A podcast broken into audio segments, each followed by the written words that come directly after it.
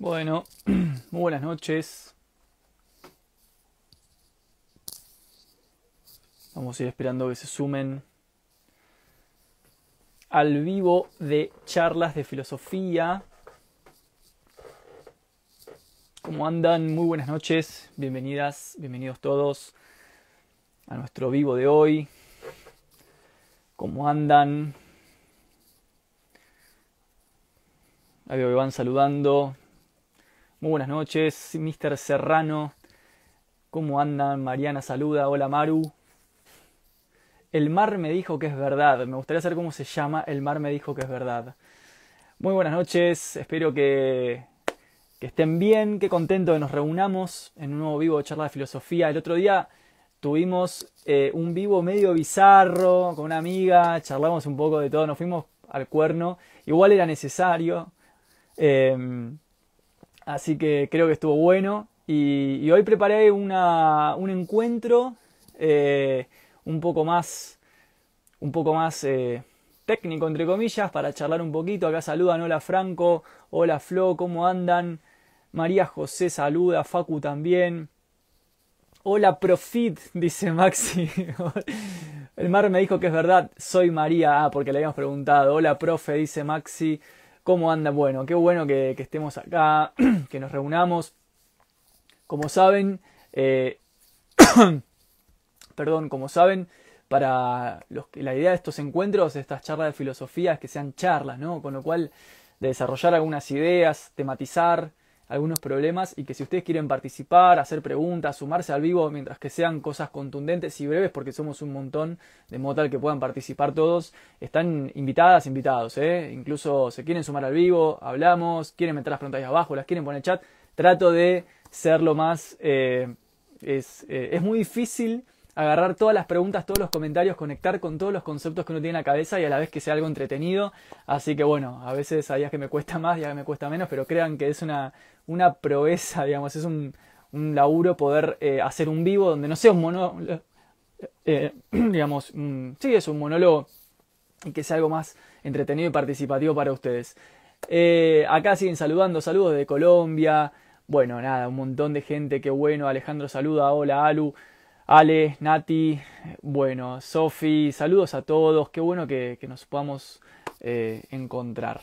Bueno, yo acá tengo hoy copita de vino, porque hace un rato terminé el curso de, de filosofía práctica y, nada, estoy como eh, así con todavía el, chip de los temas en la cabeza y para bajar un poquito, vinito, para ir acompañando. Pero bueno, ustedes saben que... Eh, el tema de lo que se llama la, digamos, el tema de las eh, bebidas espirituosas es un tema recurrente en la filosofía desde hace miles de años. No sé si saben que cuando se empezaron a hacer trabajos antropológicos, por ejemplo, eh, en lo que eran los recintos donde Shakespeare escribía, se encontraron en, los utensilios que tenía, por ejemplo, Shakespeare, eh, rastros de cannabis ni hablar de la presencia de bebidas espirituosas en la antigüedad, ¿no? Toda la relación del alimento con las prácticas espirituales, la bebida, la estimulación de los sentidos. Así que creo que una copita chiquita de Malbec no nos va a hacer mal eh, en nuestro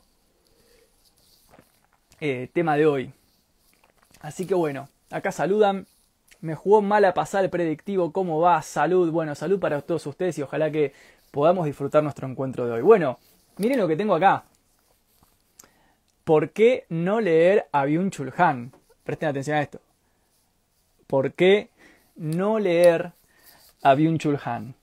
Es un texto de la colección La Tripulación que lo escriben un par de, becarias e investigadoras del CONICET. Para los que no saben, el CONICET, para los que no son de Argentina, es la Comisión Nacional de Investigación de Ciencia y Tecnología que aglutina la academia, la producción científica, etcétera, en el país. Eh, gracias a Dios, Argentina eh, todavía puede gozar de estas instituciones públicas, eh, digamos, en donde se puede de alguna manera concatenar, elucubrar y utilizar parte del financiamiento público para la investigación. Así que bueno, por suerte sigue habiendo un CONICET, agradezco a eso. Y bueno, gente del CONICET sacó este libro que justo yo lo tenía a mano y que condicía, de alguna forma, eh, justo tenía que ver con esta, este fit que saqué hoy con un comentario, ni siquiera fue un análisis, fue un comentario sobre Byung-Chul Han. Eh, y bueno, preparamos un vivo acerca de una, no crítica, porque ¿quién es, quién es uno para criticar? Eh, eh, digamos, para juzgar, ¿no? Pero es un, análisis, una reflexión sobre Chul Han. Chul Han, que es un filósofo coreano que escribe en Berlín, está en Alemania, que es uno de estos hoy en el FIT una de las compañeras puso una definición que me encantó, puso filósofo pop. Uno de estos filósofos que pegan, bestseller, ¿no? que impactan. En su momento Sigmund Bauman me pasó, le pasó un poco lo mismo. Sisek, ¿no? Son filósofos pegadores, son filósofos de impacto, que tienen textos bastante accesibles, poco técnicos, poco dificultosos, entonces generan justamente un espíritu de divulgación, de popularidad que está, que está bueno, permite acercar a la gente a, a la filosofía, que un poco lo que hacemos acá también en charla de filosofía, ¿no? O sea, a veces pulir o, limar ciertas asperezas conceptuales, ciertas tecnocracias de la disciplina filosófica, para que sea algo que, el mensaje crudo ¿no? lo podamos eh, digerir entre todos. Y bueno, Chulhan eh, es estos filósofos pegadores, y yo quería decir que por supuesto que está buenísima la divulgación. ¿Por qué digo esto? Por los comentarios que vi en el feed.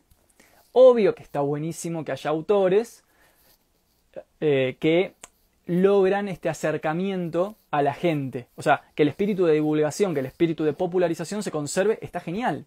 Por supuesto, ¿no? Porque digo, mucha gente ponía en el feed, no, bueno, pero a mí me sirvió para acercarme, a mí me sirvió para las clases con los chicos, no, porque a mí está genial. Por supuesto que uno cuando hace una crítica de un autor, nunca, ah, eh, eh, digamos, nunca se puede pensar que uno está em, criticando el espíritu de divulgación. Lo que uno cuando hace una crítica, un comentario, una reflexión, lo que está haciendo es, de alguna forma, analizar las perspectivas o las dimensiones desde las cuales se eh, diseminan ciertas ideas.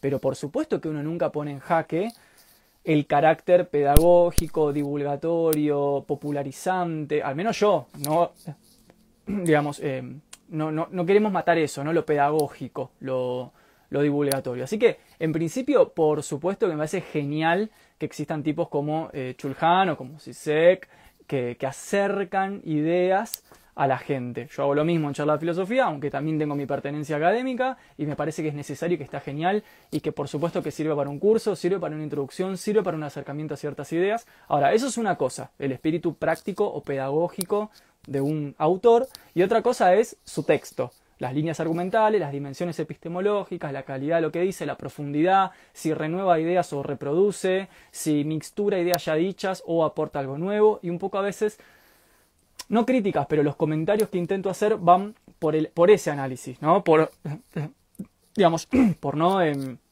esto, por no, em, sí, popularizar en un sentido de degradar. Sartre tenía una, no sé si leyeron algo de Sartre, Sartre tenía una fórmula, un principio, una especie axiomática, que era que la divulgación de la filosofía, creo que ya lo hablamos en algún vivo, pero la divulgación de la filosofía no podía ir en desmedro de su calidad, de su profundidad. O sea, para Sartre, la divulgación de la filosofía tenía que resolver una dificilísima ecuación que tiene que ver con divulgar, o sea, utilizar un lenguaje accesible y penetrable por todo el mundo, pero a la vez no degradar, no, no bajar tanto la profundidad del concepto.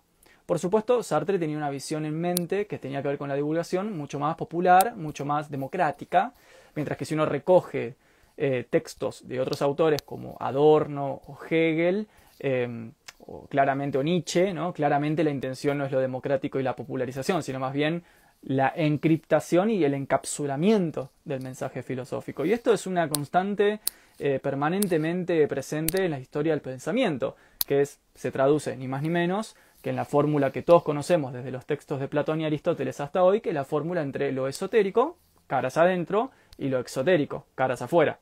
Eso es desde siempre. O sea, siempre existió esta rivalidad entre lo que se produce caras adentro para los discípulos, para los elegidos, para los iniciados, para los académicos, para el intelectual, con un lenguaje complejo, difícil, con acceso a ciertas intuiciones que no están del lado de lo profano, como decía Aristóteles, ¿no? El profano es el vulgar que quiere, digamos, eh, esto, que quiere entender la, la, una perspectiva filosófica que no le corresponde, versus lo exotérico, exo, ¿no? lo hacia afuera, que eran los textos de divulgación. Con lo cual, digamos, uno cuando habla de Chulhan o de Sisek o de filósofos pop, obvio que tiene en mente esta ecuación sartreana de que hay una lucha, una especie de balance y contrabalance constante entre divulgación de la filosofía y del pensar en general versus su degradación. Y hay pensadores que nivelan más para un lado y dicen, bueno, no me importa, simplifico muchísimo, muchísimo, casi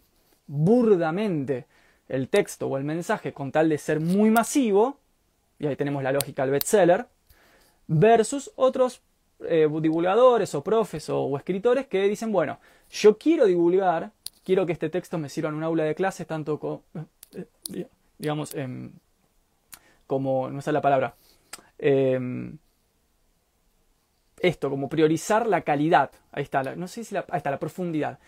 Priorizan más la, la profundidad, ¿no? Pero sin perder de vista lo público. Yo trato, trato, no sé si me sale, pero trato de publicar, o sea, de hacer conocer, de acercar, de ser exotérico, pero también me gusta la rigurosidad. Me parece que no es un buen precio a pagar el de matar la rigurosidad, matar la complejidad en nombre de la popularización. Con lo cual trato de balancear. Ese Chulhan es un elemento problemático en este sentido. Bueno, vamos a, la crema. Chulhan, eh, les recomiendo este texto, ¿eh? ¿Por qué no leer a Byung Chulhan?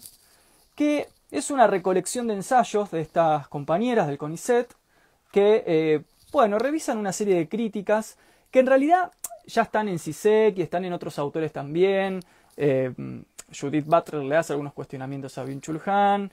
Y me parece que, está bueno un poco plantear, cuál sería su idea central desde algún lugar y qué podemos decir como crítica, no desde el lugar de si es práctico, pedagógico y exotérico, que eso ya lo sabemos, sino desde el lugar epistemológico, estructurante de los conceptos que maneja para ver si ahí hay innovación o no, si hay originalidad o no, si hay reproducción de cosas que ya se dijo o no, o si hay aportaciones o no. Por ejemplo, si hace una, una Chulhan hace como esta, esta cosa de el, merge, ¿no? De, de, mezclar, ¿no? Mezclar mucho, poco de muchos autores, pero todos polémicos, muy puntuales, muy impactantes, siguiendo una línea Foucaultiana, si apartamos de ahí, Foucault sigue la línea Foucaultiana de eh, la crítica del poder, de la crítica del neoliberalismo, de la sociedad de consumo, etc.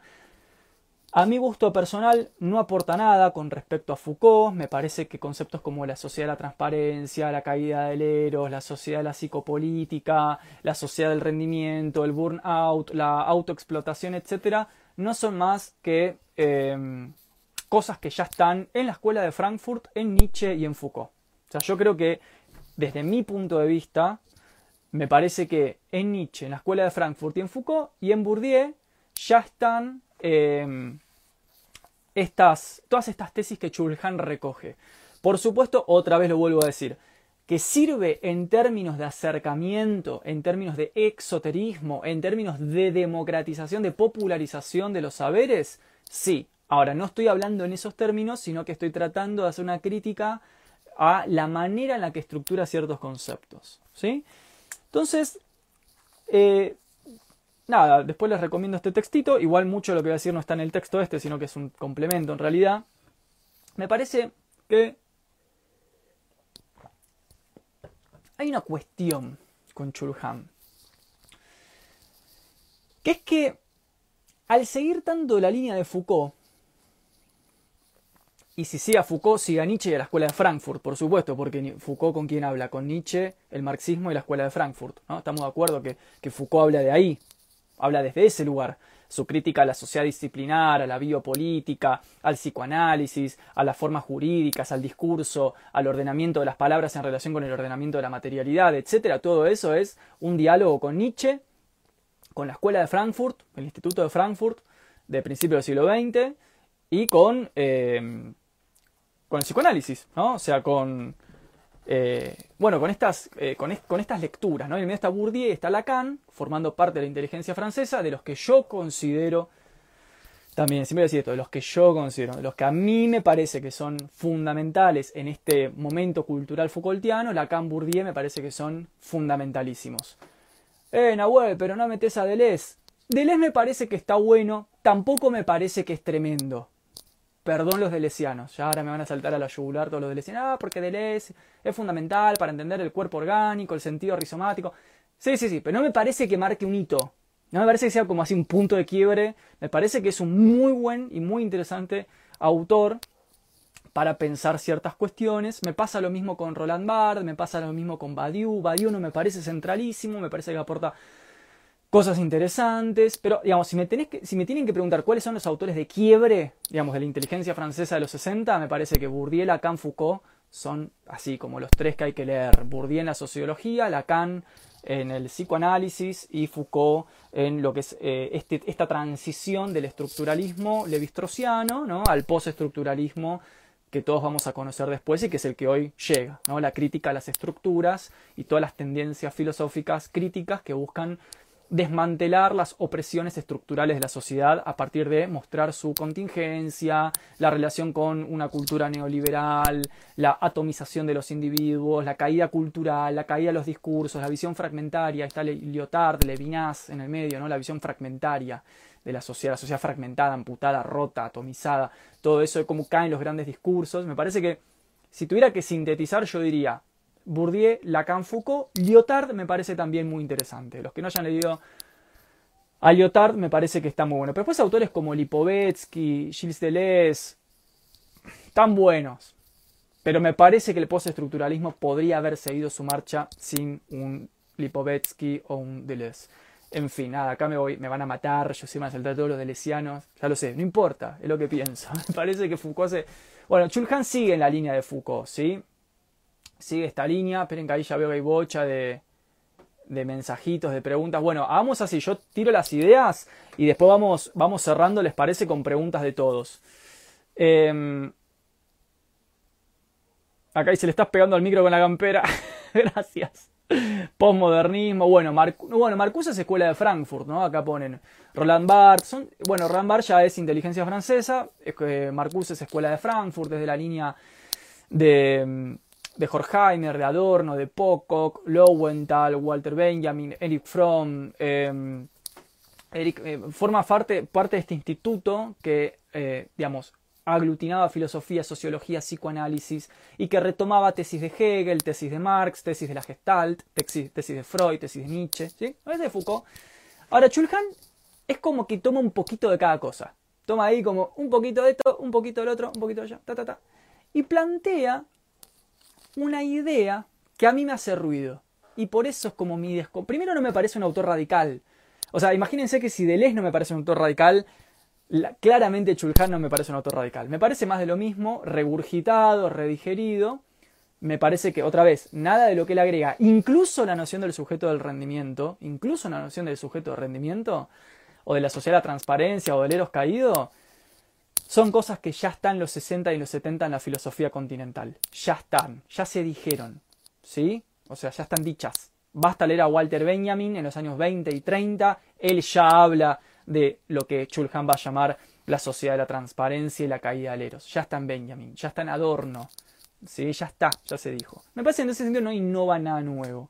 Ahora bien, nos pasa, quizás, vamos ahora quizás a, algunas ideas más churgianas, que es que Churjan se mete con nociones Foucaultianas que las matiza con un, no digo psicoanálisis, es como con un 30% de ideas del psicoanálisis como el narcisismo, el ego, pero que las toma así, muy, muy asistemáticamente, las va rejuntando, habla del ego, del yo autoexplotador, que solo se ve a sí mismo y licúa al otro, lo cual es cierto, ¿no? O sea, es verdad que en la sociedad de consumo el otro la otredad, cuando uno está en la vorágine del consumo diario, ese otro se nos aparece como ¿qué? Como mercancía, como mercancía como socio. No se me aparece como un ser humano pleno, infinitamente individualizado, recargado de espiritualidad. Por supuesto que no.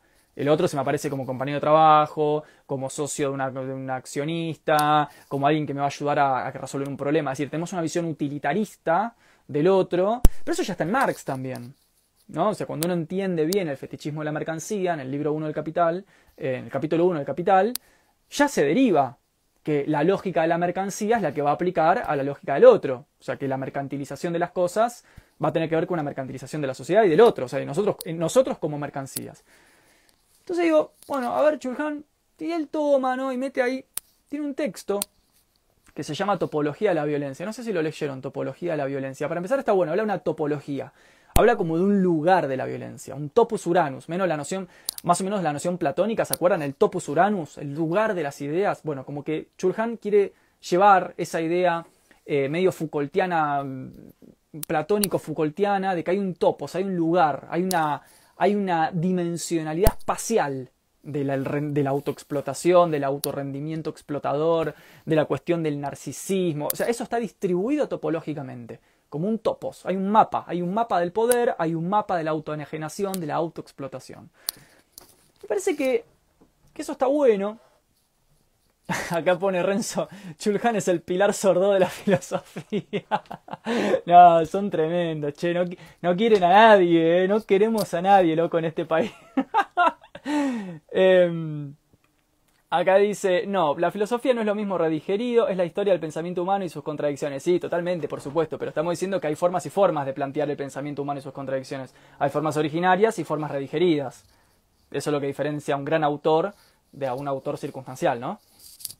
Entonces me parece que Chulhan ingresa con categorías mucho más de los pelos, de forma muy perimetral, muy asistemática, ¿no? Cosas como el ego o el narcisismo psicoanalítico, para vincularlo con una noción del sujeto autoexplotador que solo se toma a sí mismo como fin de la producción, desligándose de cualquier clase de humanidad o de relación espiritual con el otro, lo cual ya está en Heidegger, ¿no? Es el corazón de la doctrina heideggeriana de la vida inauténtica.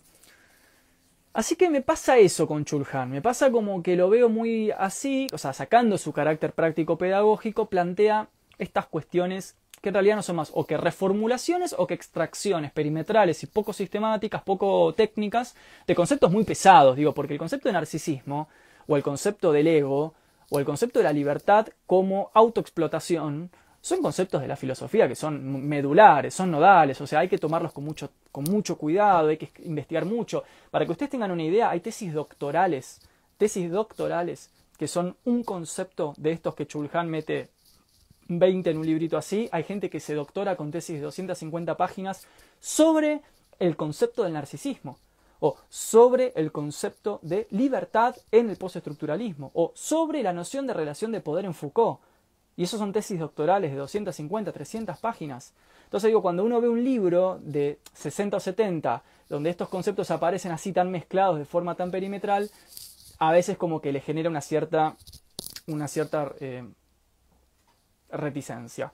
Ahora bien, pasan otras cosas. Hay una crítica muy importante que, que yo comparto, que justo hoy en el feed pusieron que la, la menciona Sisek en el libro de la pandemia, yo no leí el libro de la pandemia de Sisek todavía, que es la idea de que esta noción de que nos autoexplotamos en nuestra vida diaria, pensemos todos los discursos del emprendedurismo, tú puedes, be your own boss, sé tu propio jefe, eh, estas cosas utópico-anarco-libertarias que ahora están muy de moda, están pegando muy fuerte el discurso emprendedor, mentalidad de tiburón, vos podés, no importa nada, todo depende de tu voluntad. Todos estos discursos que buscan negar que claramente estamos condicionados por estructuras que nos exceden. O sea, que por más voluntad que yo tenga, si no tengo para comer, no puedo triunfar, ¿no? O sea, no hay que ser muy lúcido.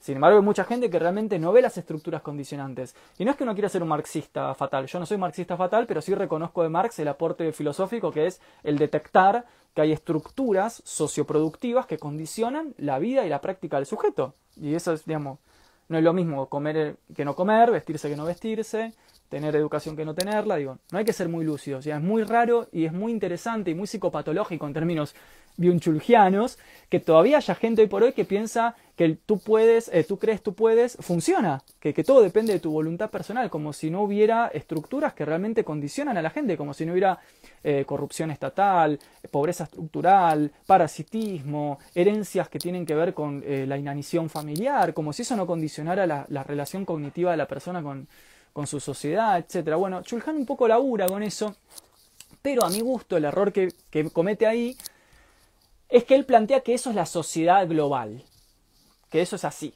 ¿Por qué? Porque es Foucaultiano, está leyendo a Foucault. Y Foucault ya hace esto y tampoco me parece bien. Acá yo tengo una discusión eterna, no sé si está Pepe conectado.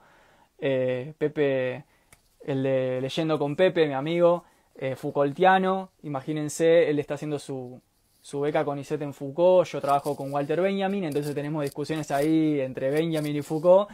Y, uno de los puntos que, tenemos siempre en disidencia es que él dice que el poder afecta por su propia racionalidad a todos, a todas las personas, incluyendo las que están ejerciendo el poder.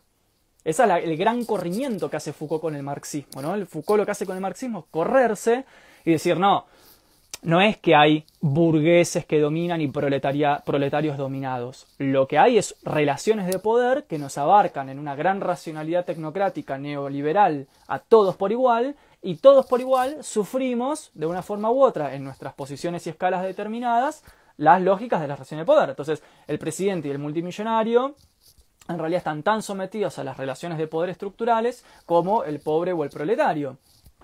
Entonces Chulhan retoma esta línea y plantea esta cosa de el neoliberalismo, esa cosa, como esos discursos muy cosmopolitas, muy Foucaultianos, muy, muy estructurales, ¿no? muy del mapa del poder.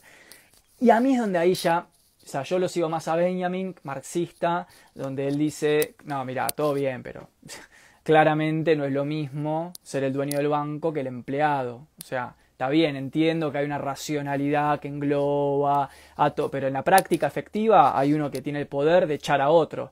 Entonces, digamos, me parece que sin ser, porque esto es muy interesante, hay que decir que Benjamin, Walter Benjamin no es un marxista ortodoxo. De hecho, él paga un alto costo político y académico por no ser un marxista, marxista, un socialdemócrata incluso. Eh, queda fuera de la, queda proscripto de la vía académica. Benjamin es un marxista teologizado, con, con, una gran beta estética y religiosa, entonces tiene como una visión muy terrenal, no, no cree en la dialéctica histórica, no tiene una visión determinista, no cree que todo conduce a la revolución, sino que eh, hay como algo más de, la, de, las cosas de la inmediatez, ¿no? de, lo que está acá circundando y que, es con lo que el hombre se relaciona. Entonces, bueno, claramente, ¿no? Hay, relaciones de poder eh, efectivas en la práctica, todo bien con la racionalidad Foucaultiana que afecta a todos por igual, pero otra vez no es lo mismo tener para comer y poder decidir a quién echas de tu planta de, personal que no tener para comer y tener que vender tu fuerza de trabajo por una flexibilización, una precarización laboral. No es la misma situación, aunque estemos todos afectados por la misma racionalidad. Es decir, yo con lo Foucaultiano, con Pepe en particular, no comparto la idea de que eh, el poder sea algo, así como lo piensa Foucault o lo piensa Chulhan, como algo general, omnímodo, un lugar, un mapa, una estructura que afecta a todo según una misma racionalidad. Me parece que no es así, pero bueno, estas son posiciones doctrinales. Lo que importa es que Chulhan sigue esta línea, entonces cuando plantea lo del sujeto de rendimiento, él lo plantea en términos generales, como que estamos todos sometidos a eso. Y yo creo que no es así. Me parece que Chulhan no conoce las poblaciones latinoamericanas, las relaciones de, tensión entre las clases medias y las comunidades nativas, el avance del Estado, la colonización y la decolonización. No conoce la, o no sé si, si ha interactuado con gente que esté sometida a precarización laboral, ¿no? escasez, pobreza estructural. Me parece que ahí Chulhan hace como un poco de agua en este mismo sentido en, el, la que lo hace Foucault y por lo cual me, lucho con los Foucaultianos todo el tiempo. Parece que eso es como un poco eh, importante. Por lo tanto, en Chulhan, ahora voy a las preguntas, encuentro esto, encuentro por un lado, primer eje, una reconstrucción conceptual muy perimetral, muy tirada de los pelos, de conceptos que son muy importantes en la filosofía, que no hay que tirarlos de los pelos, no alcanza a escribir una carilla y media y poner un fragmento de un autor famoso, que es lo que hace Chulhan, sino que hay que desarrollarlos. Hay gente que se doctora en esos conceptos y que se especializa en esos conceptos. Hay gente que se doctora y se especializa en un autor para toda la vida. Entonces esta cosa de generar como este eclecticismo tan... a mí me hace ruido. Y después me parece que cae un poco en esta cuestión Foucaultiana, que a mí tampoco me gusta de Foucault, de plantear una especie de poder omnímodo donde todos estamos siendo afectados por igual. Entonces lo que dice Chulhan es, si el sujeto de rendimiento, o sea nosotros, ¿qué sería el sujeto de rendimiento? El sujeto que aprendió a autoexplotarse al máximo hasta llegar a un pico de saturación psicocorporal que revienta, ¿no? O sea, ¿qué es lo que está diciendo Chulhan? En última instancia, estos discursos del emprendedurismo, del ser tu propio jefe, si crees, podés, todo depende de tu voluntad y tu esfuerzo, etc. Es decir, la meritocracia, que hoy pega muy fuerte, mucha gente está reproduciendo discursos meritocráticos por todos lados. Para Chulhan claramente deviene una crisis de estrés eh, psicocorporal eh, innegable, que eso sí lo comparto, pero no me parece que sea algo general. Me parece que esa lectura que él hace cabe para un cierto sector social, para otro sector social no cabe. Así que ahí tendría como una cuestión para agregar. Acá veo que hay eh, un montón de, comentarios. Eh, bueno, acá dice, por ejemplo, Amargo Desvelo. Han analizando las sociedades de su torre de marfil. Claro, o sea, porque esto también pasa, ¿no? la crítica de la autoexplotación que Chulhan critica es la misma que vale para las academias. Ustedes lo saben, yo lo sé, y si no lo saben, sépanlo. En la academia, para sostener una posición de beca, por ejemplo, la lógica es la de la autoexplotación. O sea, tenés que producir constantemente, incluso cosas que no tienen valor o que no te interesan, pero que las tenés que hacer por timing y por deadlines y por entregas para sostener. Con lo cual, esto que nos pasa a todos, porque las universidades funcionan con la lógica esta, es lo que Chulhan, trabajando para ellas y en esa lógica, critican su texto. A ver, uno eh, a esta altura de la circunstancia, gente, eh, obviamente no nos vamos a poner en el lugar bizarro, casi eh, paranoico, de decir que para criticar algo tenemos que estar comiendo basura y ser pobres, ¿no? Esa lógica eh, bizarra que han construido a partir del marxismo ¿no? y de ciertas visiones marxistas eh, que, nos han enseñado a dualizar esto de que el pobre puede hablar porque es pobre y el rico no puede hablar porque es rico, y el rico es malo, el pobre es bueno, el trabajador es digno, el rico es un tirano. Obviamente no es así, eso hay que desmontarlo.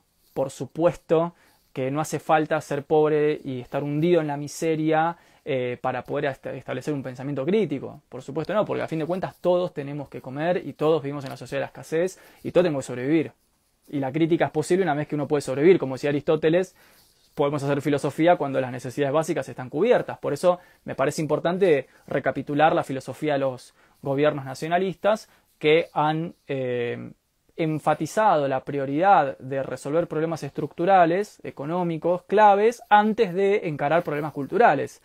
Eh, de hecho, me parece una crítica muy cínica eh, aquella que parte desde un lugar de, comodidad y suficiencia y que mira a los sectores vulnerados económicamente y, y dice, ah, mirá cómo les dan para comer en vez de enseñarles a leer, ¿no? Esa crítica que se hacía en su momento a los gobiernos nacionalistas de los 50 y los 60, al welfare state, me parece un cinismo realmente pornográfico, yo no lo comparto, digo, me parece que es importante preguntarle a la gente que no tiene las necesidades mínimas satisfechas si prefiere que le resuelvan las necesidades o que le enseñen a Byung Chul Han, ¿no? Bueno, pero esto nos pasa mucho, en las clases medias circula muchísimo este discurso eh, elitista, semi-ilustrado, ¿no? Que parte de esta lógica medio marxista de que bueno, el rico es santo, y es, malo y el pobre es bueno. Esas cosas me parece que hay que desmontarlas. Me parece que hay que desmontar los prejuicios ilustrados de la sociedad y también los marxistas, eh, siempre todo en, términos ortodoxos. Me parece que justamente el, valor está en los medios, está en poder combinar ideas. Ahí es donde se da el jugo, donde uno puede manipular de todo un poco. Cuando uno quiere ser un ilustrado positivista o un marxista proletarista, me parece que no, no va. Em, Acá dice, bueno, a ver. Em, acá dice Sani, no se le puede decir al patrón que se calme y trabajemos con menor velocidad y duración. Claro, totalmente. Veo que, hay un... Chulhan entonces haciendo un paralelismo, sería Coldplay, no lo entendí. Eh, acá dice joven onírico, pero la meritocracia sigue estando a la base para todas las personas. Bueno, justamente nuestras sociedades actuales sí, en sociedades de rendimiento máximo, de sacrificio corporal, donde sean los imperativos del deber y el sacrificio y la culpa con respecto al trabajo, a la familia y la profesión se han hecho prácticamente un estándar de vida. Por supuesto que la meritocracia sigue pegando fuerte, la meritocracia es una ideología, no sé si lo saben, no es solamente una idea filosófica, de hecho en la filosofía no existe la idea de meritocracia, es una eh, construcción que se ha hecho a partir de los aportes de la filosofía para dar cuenta de ciertos comportamientos de las personas al interior del capitalismo y al interior de la sociedad de consumo, que aparte el capitalismo también tiene distintas fases, no es lo mismo el capitalismo a principios del siglo XX, un capitalismo de la utilidad, de la ciencia, de la técnica, de la producción, que el capitalismo de las últimas 40-50 décadas, que es el famoso postcapitalismo, ¿no? Em, del cuerpo biopolítico, de la sujeción del goce, del deseo fetichizado, son, son dimensiones capitalistas distintas. Pero bueno, de una forma u otra, siempre, ya sea en una dimensión o en la otra, ya sea que uno esté en la primera mitad del siglo XX y tenga una visión del capitalismo muy industriosa, muy de la técnica, muy de la producción bélica, ¿no? de la ciencia instrumental, etc. O ya sea que uno esté en el segundo capitalismo, mucho más de la volatilidad, de la sociedad líquida, de la modernidad que se cae, la caída de los relatos, el nihilismo, las crisis existenciales, etc. De una forma u otra, siempre está metido el concepto meritocrático. Siempre está esta idea de que eh, todo depende de tu voluntad. Pero ¿por qué tiene, vale esa idea? Acá está el chiste. ¿Por qué esa idea es efectiva? Foucaultianamente hablando, ¿por qué es eficaz? ¿Por qué pega? Porque si fuera una huevada, la gente no la consumiría. Pero si uno escucha gente con discursos meritocráticos es porque es eficaz. Y para Foucault la eficacia es un gran concepto para estudiar el poder. Igual que para Benjamin. Benjamin cuando habla del shock o de la dispersión, de la atención, está pensando en cómo el poder logra meternos ideas mientras nos distrae con otras cuestiones. ¿no? La noción del shock, ahí por ejemplo en Benjamin en las calles de París o calle en dirección única, esta idea de que la dispersión siempre es activa y la recepción siempre es una recepción que se da en la pasividad. Atentos con esta idea benjaminiana que es central para entender la vida urbana. O sea, el poder te genera una recepción de sus mensajes, de lo que Bourdieu va a llamar el poder simbólico, en el estado de pasividad. Justamente cuando estás distraído, cuando estás mirando la tele, estás caminando por la calle, estás con la mente en el celular, ahí es donde entra el mensaje. Por eso es eficaz. Entonces, ¿por qué la meritocracia es eficaz? ¿Por qué es un, es un discurso que pega y que es eficaz? Bueno, principalmente porque es particularmente religioso. Particularmente religioso. ¿Qué queremos decir con esto? Bueno, a partir de Max Weber, hoy justo en el curso de filosofía práctica lo estaba charlando, entendemos que la sociedad de consumo, todo esto que, a lo que estamos asistiendo, la depredación, el capitalismo extractivista, ¿no? El, no importa nada con tal de generar riqueza y bla, bla, bla, para poder funcionar y ser efectiva, tiene que tener una profunda estructura religiosa. Y la meritocracia es el gran estandarte religioso al interior de la vida civil capitalista. ¿Por qué? Porque apela a todas las lógicas religiosas. Si te esforzas, te vas a salvar, básicamente la lógica protestante, como dice Weber la idea de el santo y el profano. El santo es el que se esfuerza mucho, el profano es el vago, el que no quiere esforzarse. La lógica inquisitiva, es decir, se te va a juzgar, en algún momento de tu vida laboral y familiar se te va a juzgar, te van a preguntar, che, ¿y vos estás estudiando? Che, ¿y vos estás trabajando? Ah, trabajás y estudiás, es decir, sufrís y te inmolás más, ah, sos mejor. O sea, va a aparecer en alguna parte la inquisición social, el juicio, la mirada del otro que nos va a demandar, nos va a pedir explicaciones, ¿no? Hay los padres, la familia, la pareja, el jefe. Che, ¿vos por qué parte de la carrera vas? Che, ¿vos en tu laburo cómo venís? La parte inquisitiva. Y por último, y la mejor de todas, la mejor, la parte culpógena. La meritocracia es profundamente culpógena de la misma manera que lo es la religión. Es decir, el sujeto que no rinde, como dice Chulhan, se siente culpable te sentís desviado, fuera de la norma. O sea, el concepto meritocrático tiene dos caras. Lo que pasa es que el anarco-libertarismo solo toma el 50%, la cara positiva, la cara seductora, la cara que vende, la cara de podcast Spotify, ¿no? El motivational speech. Es decir, sí, bla, bla, bla, si vos podés, vas a querer, todo depende de tu esfuerzo, cuánto inviertes, bla, bla. La otra cara de eso es que si fracasás, si las cosas no salen como esperabas, viene la lógica, la lógica del flagelo, la culpa. No pude, no soy suficiente, no me da, no tengo el carácter, no tengo los recursos. Viene el látigo, empezamos a culparnos, o sea, viene el flagelo. En ese momento de flagelo es cuando las cosas se pudren fuerte. Depresión, angustia, crisis existencial, no sé lo que quiero, me medico, voy al psicólogo, me voy de viaje, no busco, lo, no busco el camino del sentido de la vida, no encuentro los nortes, no encuentro referencias, se caen las estructuras simbólicas, se cae el sentido de coherencia. ¿Por qué? Porque el objetivo no condice con la proyección. Entonces, esto también Chulhan lo trabaja, me parece muy interesante, pero siempre dentro de este marco crítico que estamos mencionando de todo lo que hay que tener en cuenta. ¿De por qué? Porque Chulhan no recupera a Weber. O sea, Chulhan te dice, sí, la meritocracia conduce al estrés conduce a un sujeto que se autoexplota, que se autorrinde, que se autodestruye y que paga con su vida y su cuerpo. Sí, perfecto. ¿Pero por qué? Ah, bueno, porque hace 100 años Max Weber ya lo dijo. Entonces hay un contexto que le da sentido a esa idea. Em, acá voy a algunas preguntas. Bueno, voy a ir a las preguntas de, Está hasta la médula de eso, dice. Fracasar es una condición para el éxito, totalmente. Acá saludan. Ahí aparece la depresión, la ansiedad. Rodrigo dice, Rodrigo dice, estás a full, ¿no? Sí, totalmente. Eso es como re la inquisición diaria, ¿viste? Y aparte, fíjense, refunciona, es así, es realmente así. Fíjense, cuanto más nos inmolamos, cuanto más dejamos el cuerpo, cuanto más se sufre, cuanto más hay sacrificio, más valioso para la sociedad. Por ejemplo, no es lo mismo decir que trabajás y estudiás a decir que estudias pero que no tenés que trabajar porque, no sé, tus viejos te bancan. Ya te miran diferente. Hay otro juicio. Si trabajás y te bancás solo, sos el ideal, el arquetipo, el arquetipo, ¿no? El comienzo del tipo, el modelo tipo de ser humano. Eh, son lógicas de la Inquisición. Es lógica medieval. Entonces es genial. Para mí Weber es un autor que todo el mundo debería leer. Max Weber es central, pero central. Para mí Marx, Weber, Hegel y Nietzsche y Freud son los cinco autores que no podés no leer para entender el siglo XX. Sin Hegel, Marx, Nietzsche, Freud y Max Weber no se entiende el siglo XX, no se entienden las lógicas que hacen que el siglo XX funcione. Entonces, esto me parece que Chulhan no da cuenta suficientemente.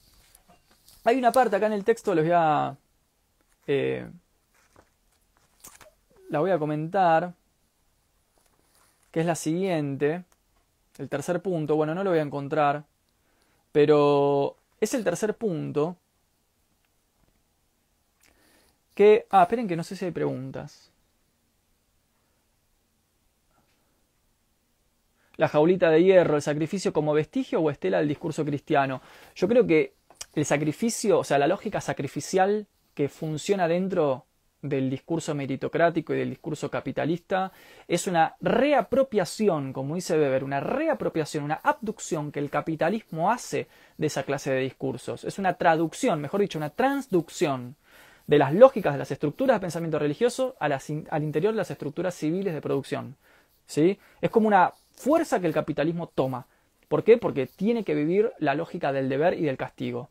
Ustedes piensen esto. Para nosotros, es fundamental en términos de presión moral dos cosas, el sentimiento de deber y el sentimiento de culpa. El deber y la culpa, gente, hace dos mil años que Occidente se estructura con respecto a esos dos vértices, la culpa y el deber. O sea, Occidente no hubiera sido el mismo, no hubiera sido el mismo hemisferio cultural si la culpa y el deber, y les diría que incluso la lógica de la premiación viene por abajo de eso no nos tira tanto, atentis a esto, ¿eh?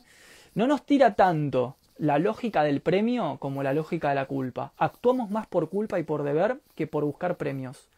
O sea, los premios tiran, pero en escala de gradación está por abajo. Por eso para el psicoanálisis, por ejemplo, es mucho más importante el no que el sí. Para el psicoanálisis lacaniano, ¿no? Por ejemplo. Es decir, importa mucho más por qué no hacemos ciertas cosas que por qué sí hacemos otras. Y esto viene, por ejemplo, de allá por el siglo XVIII, cuando el gran pensador empirista Edmund Burke habló de la escala de las pasiones. ¿no? Decía, el terror y el miedo tiran más que el amor y la felicidad. Y es así. Y eso se usa en nuestras sociedades de hoy.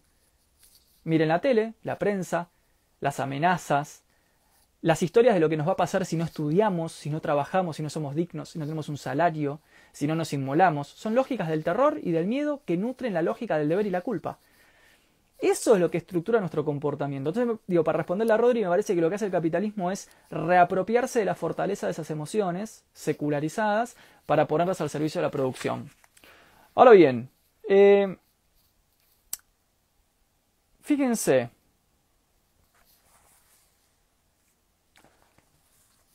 tengo acá un, eh, un, un momento que está bueno, Ah, una aclaración antes de ir al, librito. Les quería leer un fragmentito muy breve de este texto. Ahora, ahora voy. Una cosa eh, interesante también para tener en cuenta. Chulhan hace un diagnóstico del problema social, pero no ofrece soluciones programáticas concretas. No hay en Chulhan una teoría programática, decalógica, acerca de qué hacer efectivamente en términos colectivos organizados para disputar estas lógicas, como si lo hay en Foucault, por ejemplo, donde aparece la ética del sí, la tecnología del yo y la cuestión de la resistencia. Chulhan es como un diagnóstico. Esto es lo que. Ahora, cuando me metas, bueno, ¿y ahora qué hacemos? No sé. Es como que, bueno, fíjate, autoexplotate. Y eso es lo que tampoco me gusta. No me gusta estos autores que nos conducen al nihilismo a, como a la depresión, a, este, a entrar en esta idea de que el mundo está jodido, que ya está, no se puede hacer nada. Hay que sentarse a contemplar la devastación humana. Me parece que justamente la tarea de la filosofía es recuperar las esperanzas, recuperar la idea de que sí se pueden cambiar las cosas, de que sí es posible creer en los pueblos, en la organización, en la fuerza de empuje. Me parece que hay que reconstruir relatos, hay que reconstruir nortes, hay que volver a darle fuego a las grandes ideas, hay que volver a las objetividades. Yo personalmente y miren que he pasado por todas las posturas, ¿eh? pero los discursos nihilistas, depresivos, eh, de que bueno, la sociedad de control, la sociedad de la vigilancia, y te disciplinan todo el tiempo, y no hay salida, y bueno, y sentate y mira Netflix, no lo compro. Prefiero autores que se la juegan y que dicen, bueno, hagamos esto. Benjamin hace eso. Benjamin te diagnostica la sociedad, pero después te tiene una teoría de la revolución a través del arte, concreta, para mañana, si querés. De hecho, él dice, la revolución no es una idea, es una exigencia, es una exigencia de mañana, se puede hacer ahora. Entonces te tira ideas. Después uno puede estar de acuerdo o no. Pero digo, estas cosas, y en Foucault yo siento eso también, no tanto como en Churhan, pero en Foucault esta idea de la resistencia que nunca me termina de cerrar porque, mm, no sé, yo qué sé, bueno, es, los Foucaultianos me van a matar. No sé si está Pepe conectado, pero eh, da para largo. Pero aunque sea Foucault habla de la resistencia, la ética del sí, la hermenéutica del sujeto, las tecnologías, o sea, propone cosas. Chulhan, nada. Tipo, ah, sí, burnout, morite, ¿no? A mí no me gusta mucho eso. Em, acá dice Roxy, es difícil porque ni siquiera te dan ganas de perpetuar la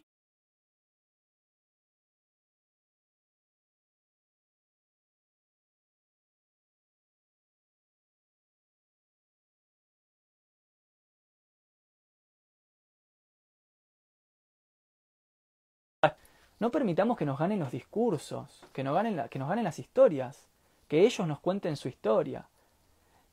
¿Cuál es la historia que los que están en el poder quieren que las masas crean? Que no hay solución, que nada se puede cambiar. Si yo estuviera en el poder, lo primero que querría es que toda la masa de gente que está bajo mío crea que no puede hacer nada. Imagínense el día que la masa crea posta que puede cambiar las cosas. Te rompe todo.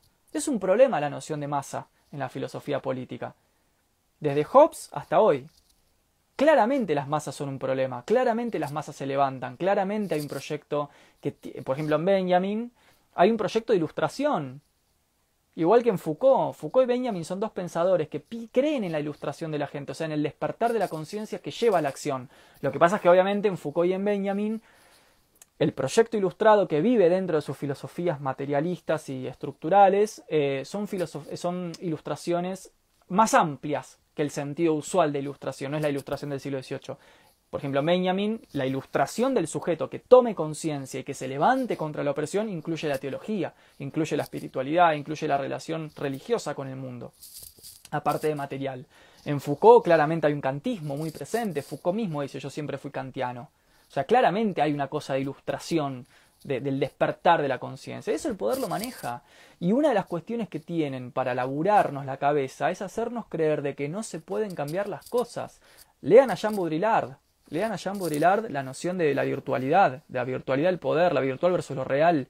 Cómo obramos en relación más a narrativas y storytellings como el terror, el pánico, no podés, asesinato, muerte, corrupción, está todo perdido, sociedad del rendimiento, sociedad de la vigilancia, storytelling, storytelling, cuento, cuento, cuento, obramos más en función de las narrativas que de lo que la realidad material presenta. Es decir, hay una pregunta acá muy importante. La pregunta es, ¿qué pasa si el poder no es tan poderoso? ¿Qué pasa si parte del poder del poder es un poder virtual? Es un poder de los cuentos. Hay un texto que les recomiendo, ya lo he recomendado unos vivos, había las preguntas del chat de abajo, que es eh, mm, Discurso de la servidumbre voluntaria de Tim de la Boyette, ya lo he mencionado. Él se pregunta esto, dice, ¿por qué si somos tantos, tantos, y ellos son tan pocos, ¿por qué los obedecemos? Chabón lo dice en el siglo XVI, o no, XVII, siglo XVII. El de la Boyette, discurso de la servidumbre voluntaria. Servidumbre voluntaria. Voluntaria. Entonces, esto, yo no compro mucho la cosa nihilista de que, ah, sí, vivimos... Eh, esto pasa también mucho con, el, con el, concepto de capitalismo, ¿vieron? Esto es re normal del capitalismo. Esta idea de, ah, el capitalismo, el capitalismo, sí, porque el capitalismo, como si el capitalismo fuera una especie de piedra filosofal que está, no sé, en otra cuadra, en otro país y yo soy la presa, la víctima del capitalismo. Nosotros somos el capitalismo, gente. O sea, el capitalismo existe porque nosotros formamos parte de su estructura viva. Basta que un día las masas dejen de comportarse de esa forma para que esa estructura se caiga.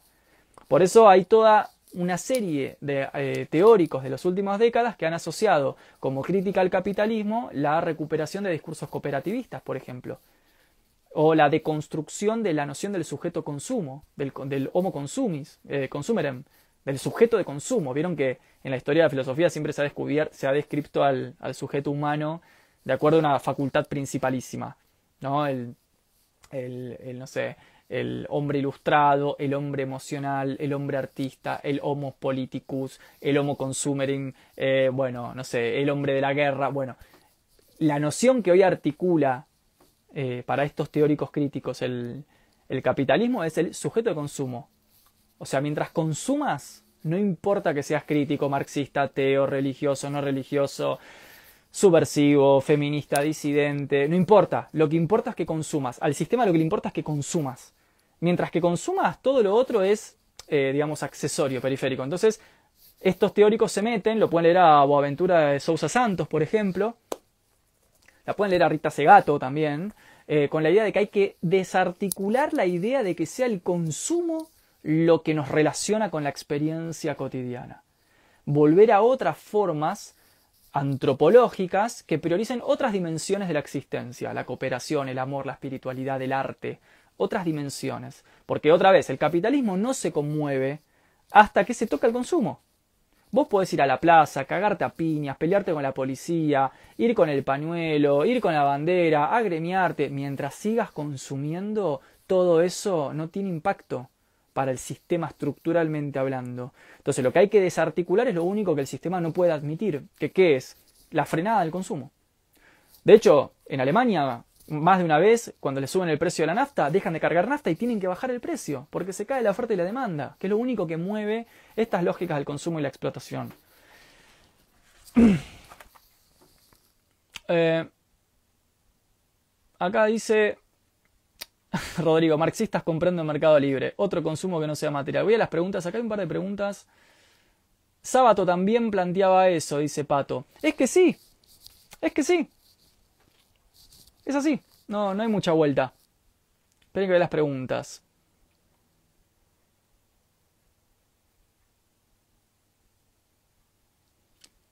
Eh, acá dice guardar like, please. Sí, queda guardado. Después Facu dice, voy a poner la pregunta.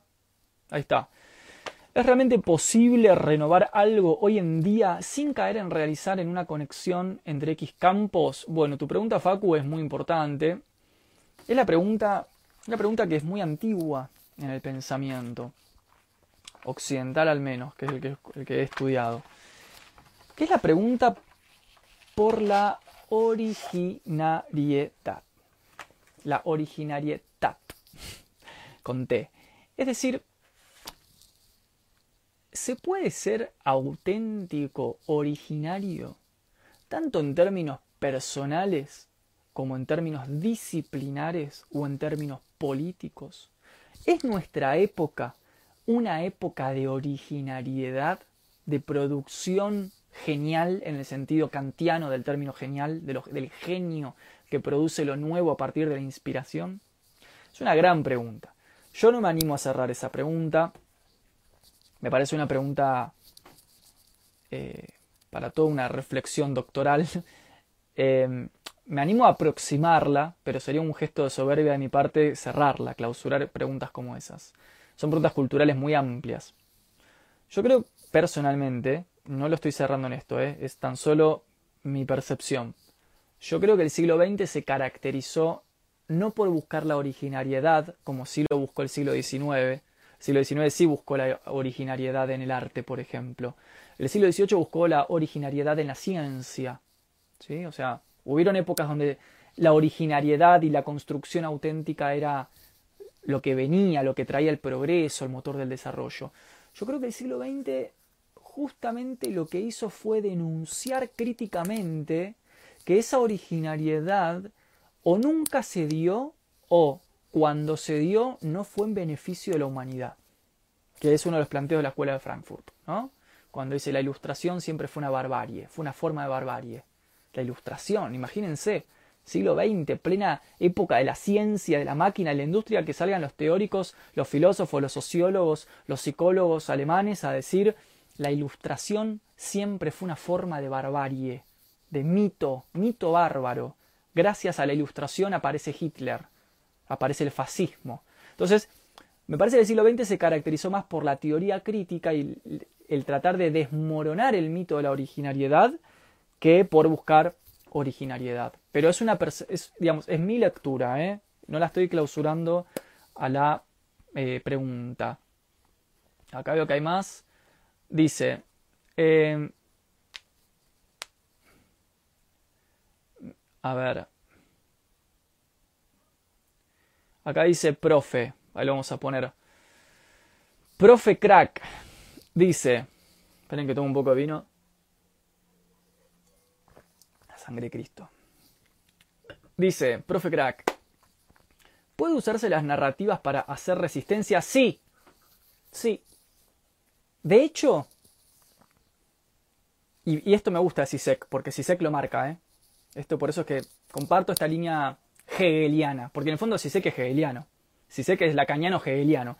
Y como me gusta mucho Hegel, creo que dijo cosas muy importantes, creo que Sisek reformula eso en, el interior de su pensamiento filosófico, psicoanalítico en torno a lo social. Eh, y me parece que el problema la cuestión de la narrativa como ideología aparece de una forma muy clara que, comparto, que es la siguiente. En un mundo como hoy, lo que se están disputando son narrativas.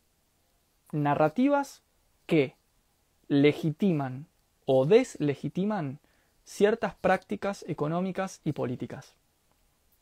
Es decir, para que una práctica económica y política pueda llevarse adelante, necesita una gran narrativa que la legitime y la contenga, que le dé sentido, que le dé coherencia, que ante la masa aparezca como algo verosímil.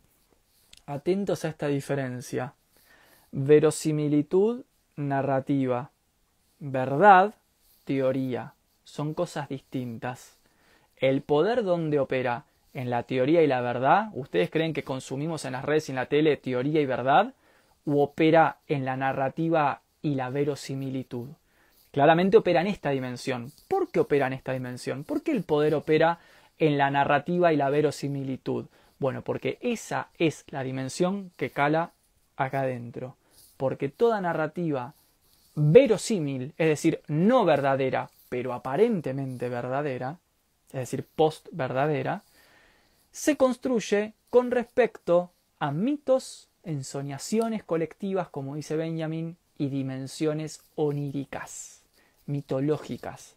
Lo que soñamos, el deseo, lo que tenemos adentro, las imágenes contenidas, las herencias primitivas, las pulsiones antiguas, todo eso en nuestro interior construye imágenes míticas, imágenes del amor, imágenes del poder, imágenes de la sociedad, imágenes de las clases sociales, imágenes de la revolución. Y esas imágenes nos resultan verosímiles, no verdaderas, verosímiles. Es decir, ¿qué es lo que le importa al televidente promedio? ¿Que le digan la verdad o creer en lo que le están diciendo? ¿Qué le importa? ¿Que le digan la verdad científica? ¿Que le publiquen las investigaciones que sostienen lo que le están diciendo en la pantalla? ¿O lo que le importa es que le cuenten una narrativa verosímil, que él pueda creer?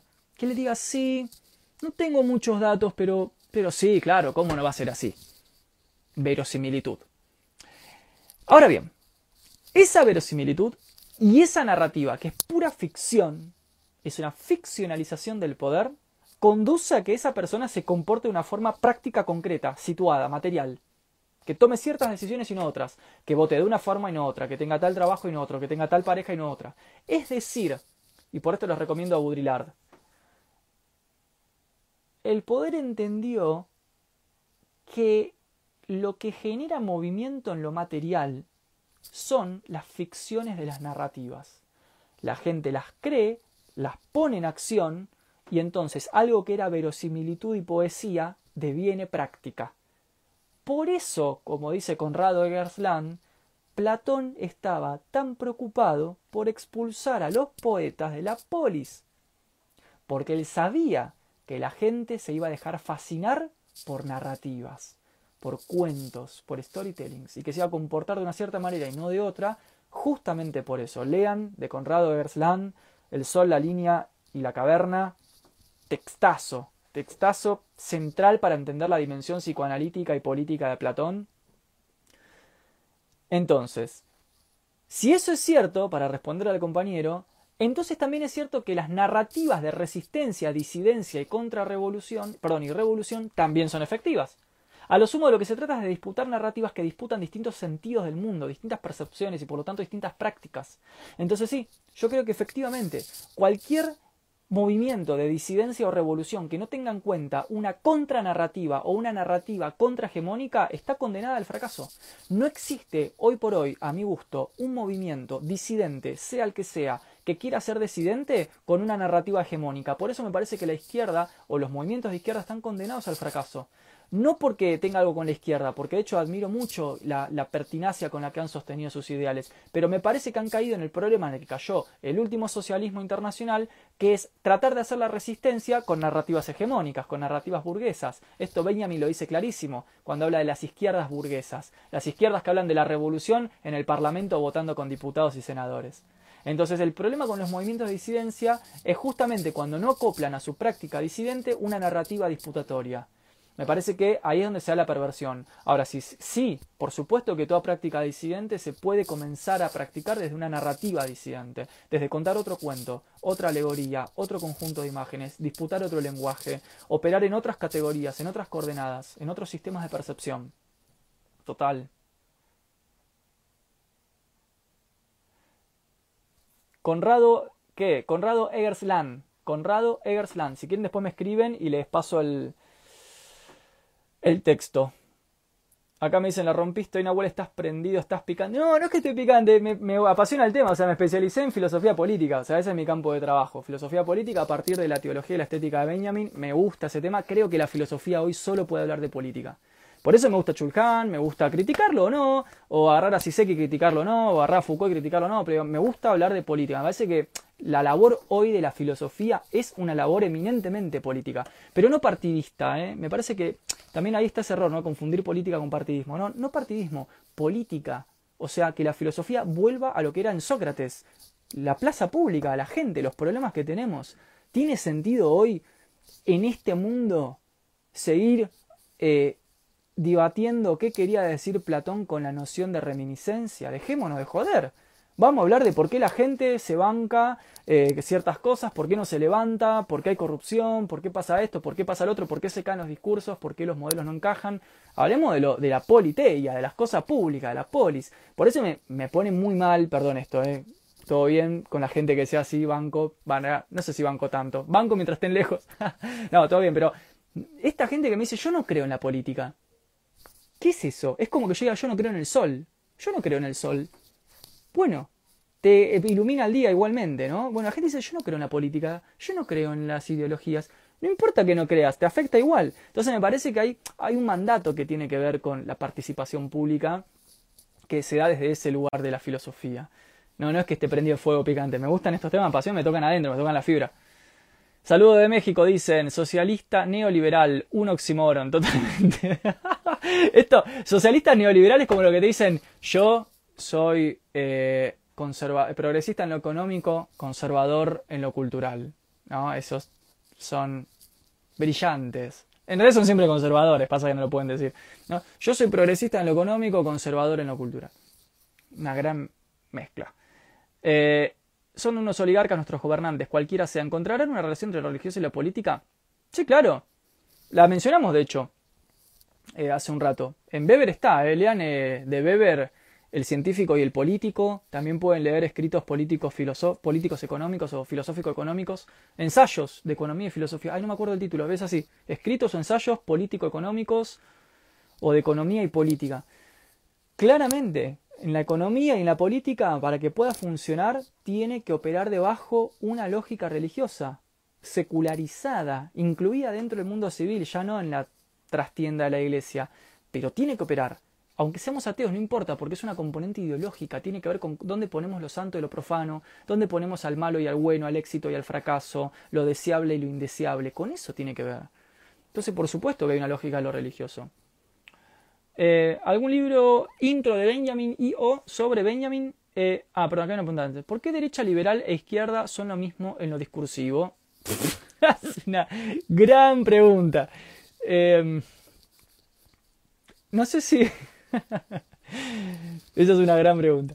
No sé si, si, vale la pena desarrollarla ahora. Sigamos con Chulhan, así no nos vamos al cuerno. Pero podemos hacer un vivo con eso para que vean la perversión discursiva la perversión discursiva. Eh, ¿Qué significa perversión discursiva? No lo voy a desarrollar ahora porque no me quiero ir al cuerno, pero lo hacemos en otro vivo. Esta pregunta es genial. ¿Por qué la derecha liberal e izquierda son lo mismo en lo discursivo? Perversión viene de pervertir, o sea, de invertir una cosa por otra. Esa es la noción real de perversión. Nosotros le damos una connotación medio monstruosa, pero porque la entendemos mal. La noción de perversión tiene que ver con una inversión de cosas. Poner lo bueno en lo malo, lo malo en lo bueno. La perversión discursiva consiste en matizar, matizar, ¿sí? Las contradicciones de las prácticas, las contradicciones de las prácticas con perversiones discursivas, lo que Sócrates llamaba insensatez, ni más ni menos.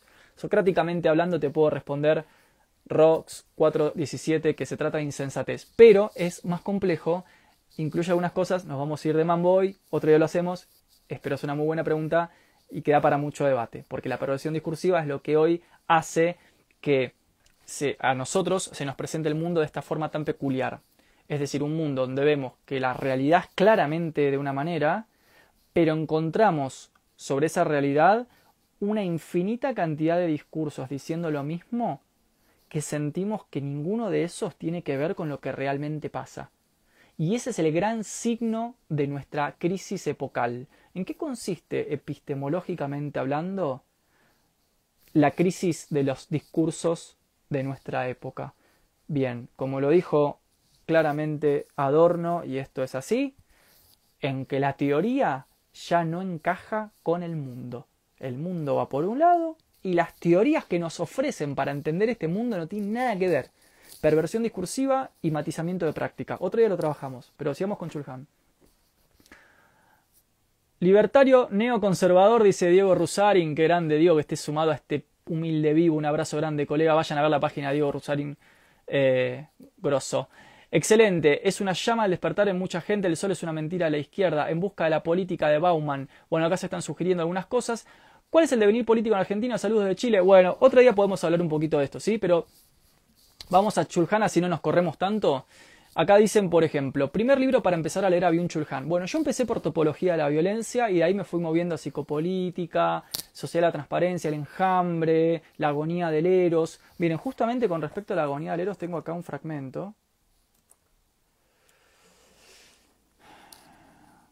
Del apartado que se llama Melancolías. ¿Qué significa la agonía del Eros? Es una muy buena pregunta. O sea, vamos al título. Agonía del Eros. Eros. ¿Qué es Eros? ¿Quién es Eros? Eros es amor, Eros es sexualidad, Eros es afecto, Eros es vida, Eros es cuerpo. ¿Qué es Eros? ¿Quién es Eros? ¿Quién es ese Dionisio del que habla Nietzsche? Digo, ahora, ahora vamos a esto, pero... Eh, acá Chulhan está usando la palabra Eros en un sentido muy filosófico. ¿sí? Muy filosófico. Es decir, lo erótico nosotros lo reducimos generalmente porque somos muy planos en nuestra educación, sobre todo machista y patriarcal, con lo cual esto es más plano todavía, que es que lo erótico es lo sensual, es decir, lo corporal, lo genital. Erótico es igual a orgasmo, ¿sí? Genitalidad.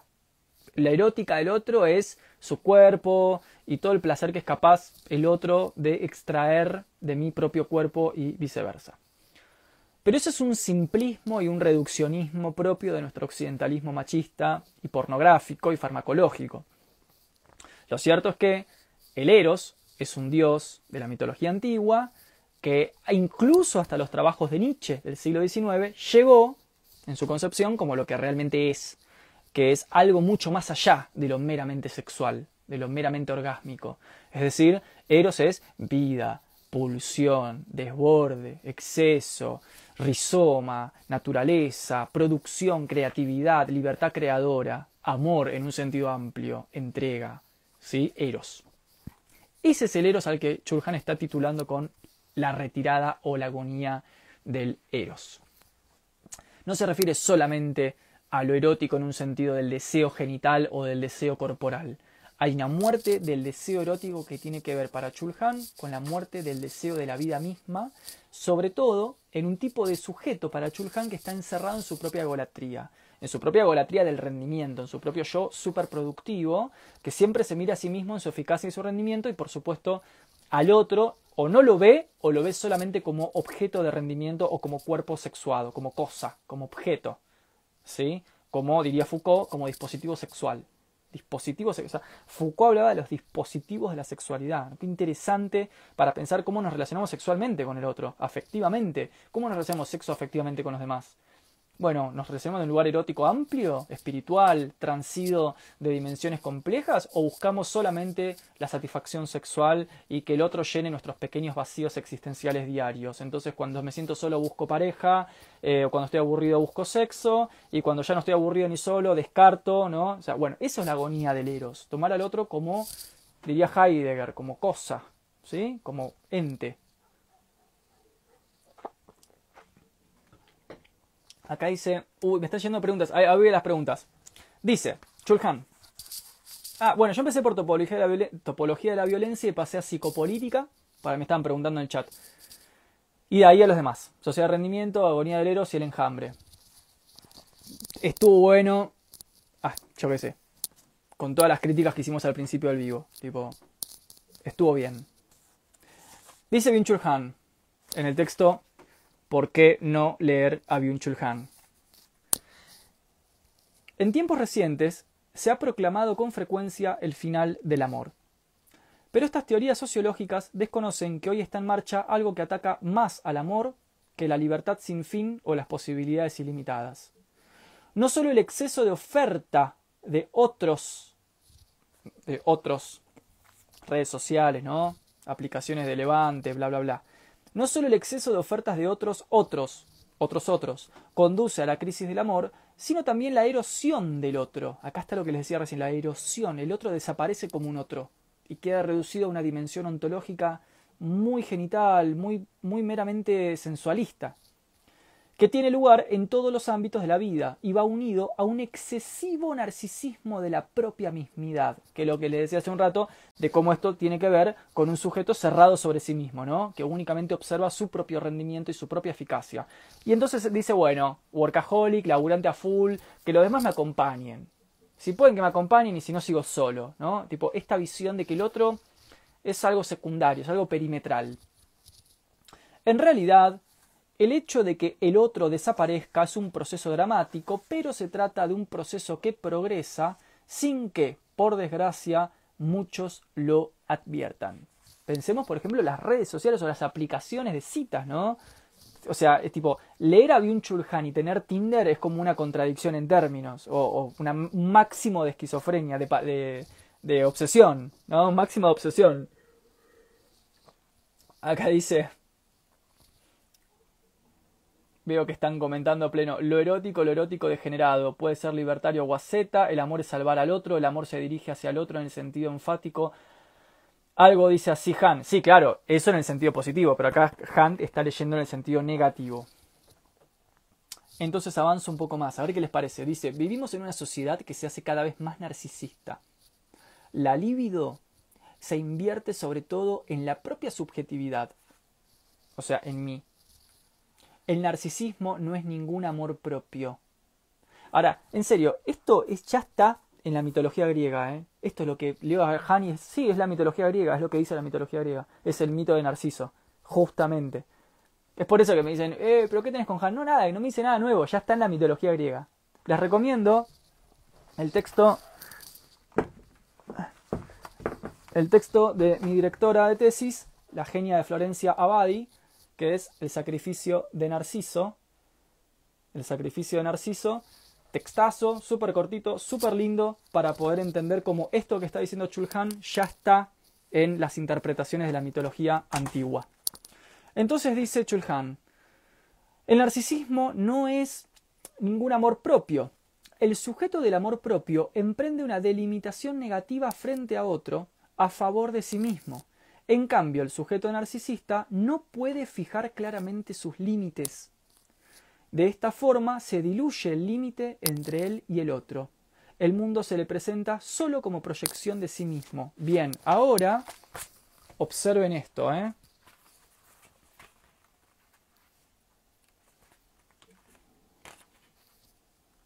Mm. Acá. Les voy a leer, o sea, recién quedó claro lo que dice Chulhan. Bueno, ahora les leo el texto de Florencia. Dice lo mismo. La definición freudiana del narcisismo como el complemento libidinoso del egoísmo no hace justicia al mito.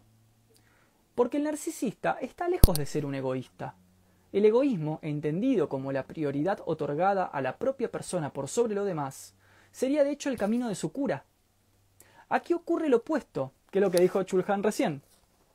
El narcisista se posterga a sí mismo para ser amado por el otro.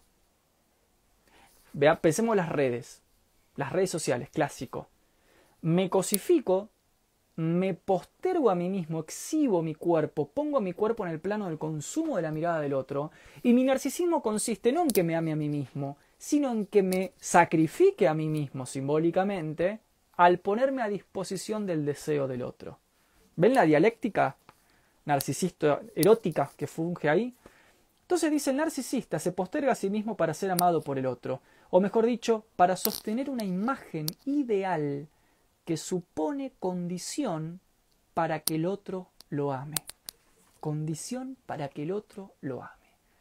Entonces, interesante esto, estas lógicas para pensar nuestra sociedad actual, las redes, la imagen, la estética, estas relaciones, cómo nos vinculamos sexoafectivamente, esta cuestión del, de que es imposible también ¿no? desvincular el, la autoexplotación y el rendimiento supremo en nuestro laburo diario, cotidiano, con una perspectiva cosificante, narcisista, también autodestructiva, tanática, freudianamente hablando, de cómo nos relacionamos con el otro. Quiero del otro toda su espiritualidad, toda su autenticidad, todo su individualismo, toda su, su individualidad, perdón, absolutamente infinita o solo quiero que tape mis vacíos, que tape mis huecos, que me acompañe, que me ayude a tener un par de orgasmos por semana.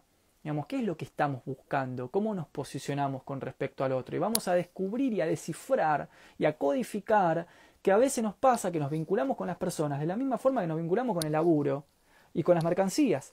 Y un poco en ese sentido sí me parece que Chulhan, Zizek, Foucault hacen eh, aserciones interesantes, ¿no? Pero bueno, Chulhan con estas críticas que decíamos al principio, un poco eh, bueno desde lo práctico didáctico, desde lo pedagógico, acerca, fácil de leer, está bueno, pero no propone soluciones alternativas, remastica muchísimo de los grandes autores, trae cosas de grandes autores de forma perimetral, quizás no sistemáticamente, no explica ciertas líneas de influencia que tienen más de 100 años, como Marx y Weber, la Escuela de Frankfurt, Nietzsche, ¿sí? el romanticismo. Eh, pero igualmente me parece un autor que si bien admite críticas, también me parece que está bueno desde lo pedagógico y la enseñanza. Em, fíjense, cierro con este último momento, acá dice, el yo que se robustece y al que las relaciones de producción neoliberales fomentan y explotan, queda cada vez más escindido del otro. La voz del otro rebota del todo contra el ego que se acrecienta. La sobrecarga narcisista que caracteriza al centrarse en sí mismo nos vuelve sordos y ciegos para el otro. Claro, por eso, para estos pensadores, sociedades como las nuestras son sociedades donde cae la empatía, donde no hay solidaridad, donde vive la competitividad, que el otro se cae mientras que yo sobreviva, donde solamente el 1% de la población es capaz de una gran acción heroica, una gran acción épica, de una gran acción de abnegación, de entrega, de sacrificio, de voluntariado. Son cosas para muy pocos, para gente que logra romper estas lógicas. Después el grueso social eh, tiene una perspectiva eh, laboral, eh, narcisista, erótico, degradada, ¿no? De, de las cuestiones. Entonces está bueno quizás estos autores para leer estas ideas. Acá eh, veo que hay varias, varias cuestiones. Eric Fromm decía que el narcisista es quien tan es que, perdón, Eric Fromm decía que el narcisista se quiere tan poco que tiene que darse atención todo el tiempo. Bueno, en línea con lo que decíamos recién, ¿no? Em, el narcisismo dice es lo opuesto al amor propio, es el alejamiento del amor propio y una existencia vacía. Muy bueno eso, ¿no? Muy bien. Totalmente. Acá dice Pato, lo de la sociedad pornográfica, ¿de qué otro autor podría leerse? Hay un texto, hay un texto de la sociedad pornográfica, se lo, no me acuerdo el nombre, el nombre eh, o el autor, pero lo tengo en un drive. Si me escribís por privado, después te lo paso, porque ahora no me acuerdo. Pero es un texto que trabaja exactamente la noción de sociedad pornográfica, en la cual también se mete CISEC. ¿sí? Hay toda una cuestión ahí que tiene que ver con la eh, detonación de ciertas de ciertas eh, estructuras de la subjetividad en lo, pornográfico, que tiene que ver con... Eh, está bueno, tiramos, tiro una punta porque no me quiero ir mucho para allá, pero después te paso el texto. Pero que tiene que ver con que en la pornografía, en el consumo de lo pornográfico, y en lo pornográfico no solamente del cuerpo y de lo, sex, de lo sexuado, sino de lo pornográfico de la guerra, lo pornográfico de la violencia, lo pornográfico del crimen. O sea, ¿qué significa pornográfico? Lo pornográfico es toda imagen que se nos presenta sin mediación. Sin mediación, o sea, pura, en estado puro. La pornografía existe desde hace miles de años. O sea, ya los emperadores y las clases acomodadas de todos los imperios del mundo tenían relaciones eh, con la, observación del coito, la observación de la orgía, el, observar la orgía sin meterse, pero estar ahí presente eh, en una relación de dominio con el momento orgiástico. O sea, no es nada nuevo la pornografía. De hecho, la literatura pornográfica es abundante, muy amplia y recorre todos los hemisferios desde todas las épocas. El tema es cómo la pornografía ingresa en el capitalismo y en la sociedad de consumo en la medida de cómo plantea ahora el cuerpo, sobre todo el cuerpo femenino. ¿sí? Hay varias cuestiones para trabajar y para analizar en términos de filosofía y sociología de cómo la pornografía ingresa en la sociedad de consumo al interior de la mercadotecnia, pero también en relación también con el patriarcado, o sea, de la relación del cuerpo femenino con respecto al falo. Entonces, es muy interesante pensar no solamente esa dimensión sociológica, sino también la dimensión filosófica estética, que tiene que ver con que toda imagen pornográfica, ya sea de un cuerpo sexuado o de un genocidio, de un bombardeo, de niños comiendo de la basura, eso también es pornografía, porque son imágenes crudas sin mediación, donde se, nos aparece la imagen cruda, Toda imagen pornográfica implica en algún sentido una detonación de ciertas eh, estructuras de la subjetividad, que de hecho en la psicología terminan por trabajarse como adicción, como comportamiento adictivo. Por eso digo, estamos hablando de detonación de estructuras subjetivas en un sentido literal. Sobre todo porque la, la pornografía opera de una manera muy extraña con la ficción. Es decir, ¿en qué sentido? En el sentido de que plantea un consumo de una imagen que nos retribuye con mucho placer, que nos retribuye de hecho con un placer em, directo, no mediado por la noción de, mérito, un, placer casi adictivo, ¿no? De como, así, como puedo mirar una película pornográfica o ver un, genocidio en términos pornográficos o aspirar cocaína, eh, digo, también puedo fumar un cigarrillo, o sea, es una relación que tiene que ver con el placer inmediato, el placer no mediado, que se da en la imagen, la imagen acarrea ese placer. Ahora, ese placer que viaja de forma no mediada con una imagen desnuda, con una imagen porno, o sea, en el sentido de no protegida, no limitada, no enmarcada, ese placer está asociado a la idea que tiene el sujeto de que el origen de ese placer es una ficción. O sea, de que ese placer, en términos reales, es inaccesible en el mundo. Entonces, ¿qué le pasa al sujeto? Encuentra un placer real, por ejemplo, observa la imagen pornográfica y se masturba y obtiene el orgasmo, obtiene el placer no meritorio, o sea, desnudo, eh, vulgar, obtiene el placer real, pero la causa del placer es una ficción que es irreproducible en el mundo normativo, en el mundo objetivo, lo cual genera una, una cuestión, hay una disfunción que psíquicamente hablando trae consecuencias heavies. Entonces estos textos trabajan tanto la dimensión sociológica, por ejemplo, el cuerpo femenino, la cuestión del falo, el sometimiento, la exposición a los ángulos y demás, pero también hay dimensiones estéticas subjetivas también bastante grosas que tienen que ver con cómo la psiquis se relaciona con la imagen pornográfica y el placer que extrae, ya sea una imagen otra vez sexuada o una imagen, por ejemplo, del morbo, porque el morbo también es pornográfico. Cuando no paramos el auto para ver al ciclista que se hizo mierda contra un auto, también hay un placer pornográfico. Cuando observamos una gran detonación, una gran masacre, un gran bombardeo, una gran violencia, eso nos causa como lo sublime kantiano, también hay pornografía. De hecho, si se llega a relacionar la noción del sublime kantiano, de lo sublime con una relación morbosa, con una experiencia morbosa. Entonces, nada, muy interesante para pensar las sociedades fármaco-pornográficas en las que vivimos hoy, ¿no? Donde claramente esto es el común denominador. Bueno,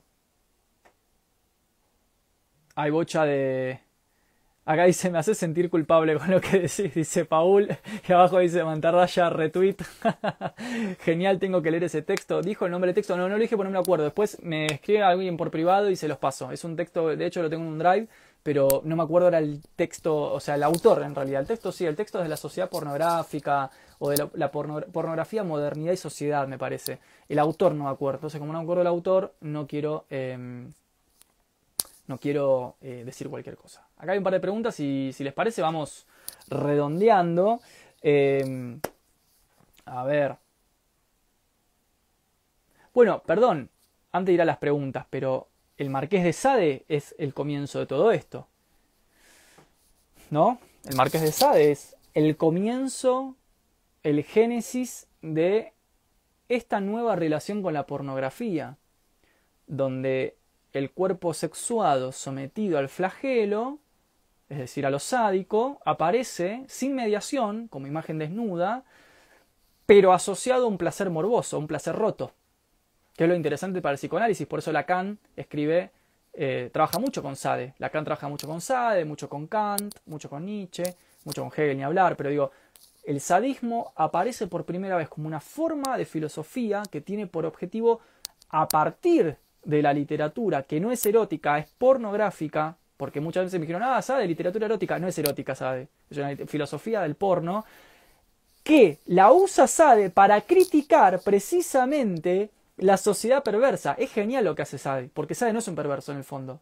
Sade es un, es un sutil, Sade es un aristócrata. Sade no comparte lo que él pone en sus textos. Él usa esos textos con ese grado de exposición, a lo perverso, a lo sádico, a lo maltrecho, a lo roto, a lo amputado, al goce roto, al goce enfermo, para denunciar a la sociedad que él cree que le da lugar a ese tipo de comportamientos.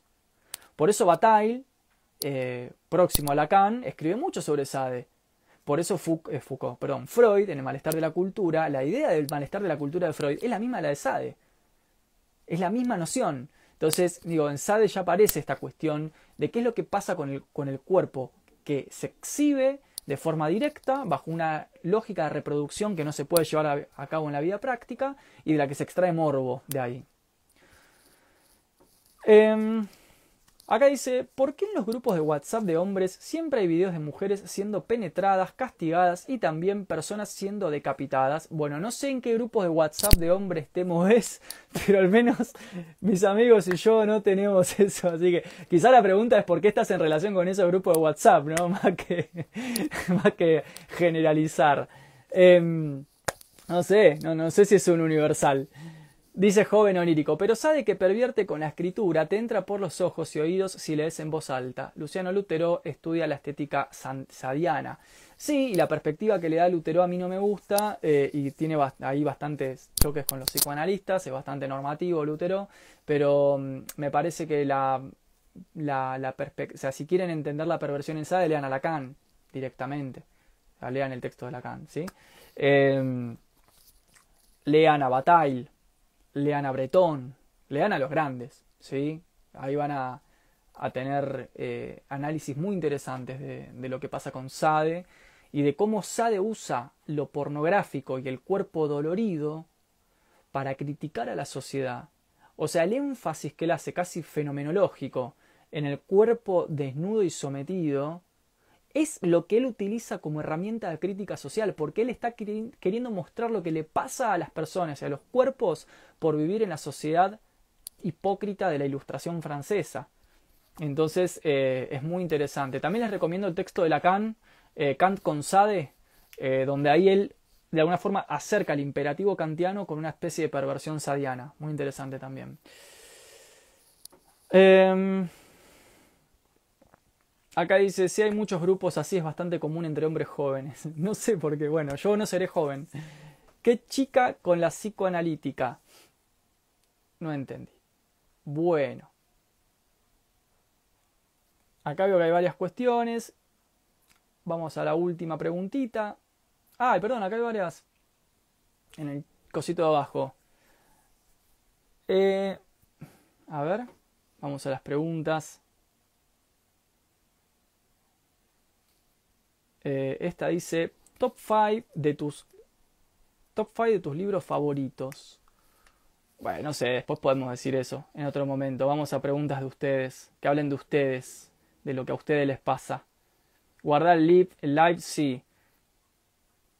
Acá dice Diego. ¿Cómo se escapa del consumo? Bueno, una buena pregunta, ¿no? Es la pregunta también que atraviesa la liturgia Foucaultiana, la, liturgia burdiana, la liturgia de Chulhan. A ver, no hay una fuera. Eso es lo primero que hay que entender. O sea, cualquier posición crítica, disidente, realmente revolucionaria, que tome en serio el problema, tienen que entender que no hay una fuera del poder. No hay afuera. O sea, en un sentido estructural. Obvio, sí, uno puede ponerse la huertita en el fondo de su casa y comer dos tomates que cultivó, pero eso no es una revolución, ni es una disidencia organizada, ni es un cambio estructural. Estamos hablando de cambios estructurales, ¿no? De cambios macro, macro cambios macrosociales. Yo creo que lo primero es entender que no hay una fuera del consumo. O sea, no es que uno se escapa del consumo. A lo sumo lo que hace es tipo Guerra de las Galaxias, ¿no? La estrella de la muerte se la mata desde adentro. Desde dentro de las lógicas de las que ya formamos parte, por eso la noción de resistencia Foucault es muy importante. Chulhan la toma en algún punto, la reproduce, no la desarrolla porque no sé, pero la, reproduce, la cuenta. Aplicar microresistencias de forma organizada. Para empezar, no hay una afuera, hay una adentro. Solo hay adentro porque solo hay mónada. Y lo segundo, de forma colectiva. Cualquier salida que no sea colectiva no tiene valor para estos tipos. Y yo creo que en algún sentido, no quiero ser muy estructuralista, pero tiene sentido pensar eso. La salida es colectiva es de muchas personas. De lo que se trata es de reordenar el comportamiento de las masas, no de que yo como individuo separo las bolsitas en mi casa. Eso está bien, pero no es un cambio estructural. Eso cualquiera lo puede hacer. Ahora, un cambio estructural exige otra teoría, otra epistemocrítica y otra puesta en práctica. ¿Sí? ¿En serio dije epistemocrítica? ¿Qué nerd que soy, boludo? La puta madre. No me tienen que dejar decir esas palabras. epistemocrítica. Em, bien, vamos a las últimas preguntitas y vamos cerrando. Intenso, y ¿eh? me pasearon por todos lados.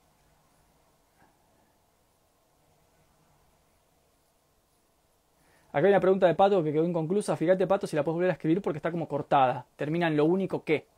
A menos que. A ver, para. Sí, quedó como cortada, Pato, si la puedes reformular. Vamos a las últimas.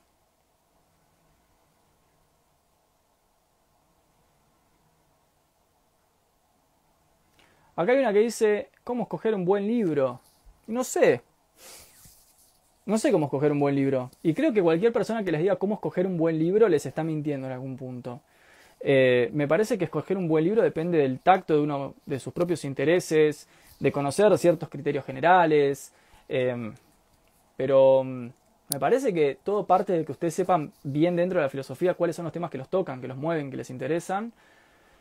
Y luego uno agarra manuales, que nos ponen en contexto. Yo soy bastante clásico en ese sentido de lo pedagógico. Creo que primero hay que leer buenos manuales eh, que nos ponen en contexto, en contexto general, discusión general, de líneas, de historias, de, de macros, de estructuras de argumentación, de ideas generales, y de ahí uno va descendiendo hacia las cosas que le van interesando. Y unas que le van interesando, uno va encontrando, ¿no? Como esos filtros que nos permiten ir seleccionando lo mejor. Ahora, en general les recomiendo también mucho las, librerías universitarias, las, librerías de facultad. Eh, tengan cuidado con las grandes librerías, en general mezclan todo. Uno puede encontrar un libro de Nietzsche al lado de un Paulo Coelho, al lado de eh, Prozac más Platón, o Prozac con Platón, o Platón con Prozac no me acuerdo es que vi ese libro y casi me agarra un 5P. O sea, las librerías tienden a mezclar, entonces uno se confunde. Traten de ir a librerías especializadas o librerías universitarias y traten siempre de tener un buen contexto general. Les recomiendo el Adolfo Carpio, eh, les recomiendo el Julián Marías, de, de, Historia de la Filosofía, el Historia de la Filosofía Occidental de Bertrand Russell. Digo, un buen manual que nos ponga en contexto general. Y después uno va filtrando y así va seleccionando. Si uno hace eso y no se deja llevar mucho por el bestsellerismo y la propaganda y lo que todos están leyendo y demás, eh, va a elegir buenas cosas. Y otra cosa muy muy importante, denle pelota a lo que les gusta. No lean por leer. Eso es un gran, gran vicio en el que yo caí, que me hizo mal y que entendí que después uno termina leyendo lo que le gusta. Y es muy angustiante leer lo que no nos gusta con tal de performar con exigencias académicas, por ejemplo. ¿sí? Eso, todos pasamos por ahí. Vayan a buscar lo que les gusta. Si no les gusta la lógica, no lean lógica. Si les gusta estética, lean estética. Si les gusta metafísica, lean metafísica. Si les gusta política, lean política. Pero no es cierto que para saber filosofía hay que leer todo. Eso no es verdad, no es cierto, es un vito, es un vicio ilustrado que hay que dejar de lado que tiene que ver con una ansia enciclopedismo pedorro, berreta, una cosa medio eruditista, extrafalaria, perversa, sadiana. Así que agarren lo que les gusta. Me gusta Nietzsche, leo Nietzsche, me gusta Platón, leo Platón, me gusta Agustín Dipona, leo Agustín Dipona. O sea, me gusta esto. Y después la misma selección hace que ustedes vayan conectando con autores accesorios o, secundarios, ¿sí? que los van nutriendo. Pero no caigan en esto de tengo que leer todo, tengo que leer todo. No, no tenés que leer todo. Yo hay cosas de epistemología, no tengo la más puta idea, nunca me dediqué a eso. O sea, no me dedico epistemología. Sé cosas porque sé de la carrera, pero la gente que se doctora en epistemología sabe muchísima epistemología. Yo no sé mucho de eso. La gente que hace, no sé, artes. Yo no sé de artes. O sea, y no forma parte de mi campo de interés. Eh, y la gente de artes, cuando quiere opinar de política, mete la pata y, ahí salimos los que hacemos política y ganamos política. Y cada uno tiene su campo. ¿Sí? O sea, tranqui con eso. Relajen que lo van a encontrar.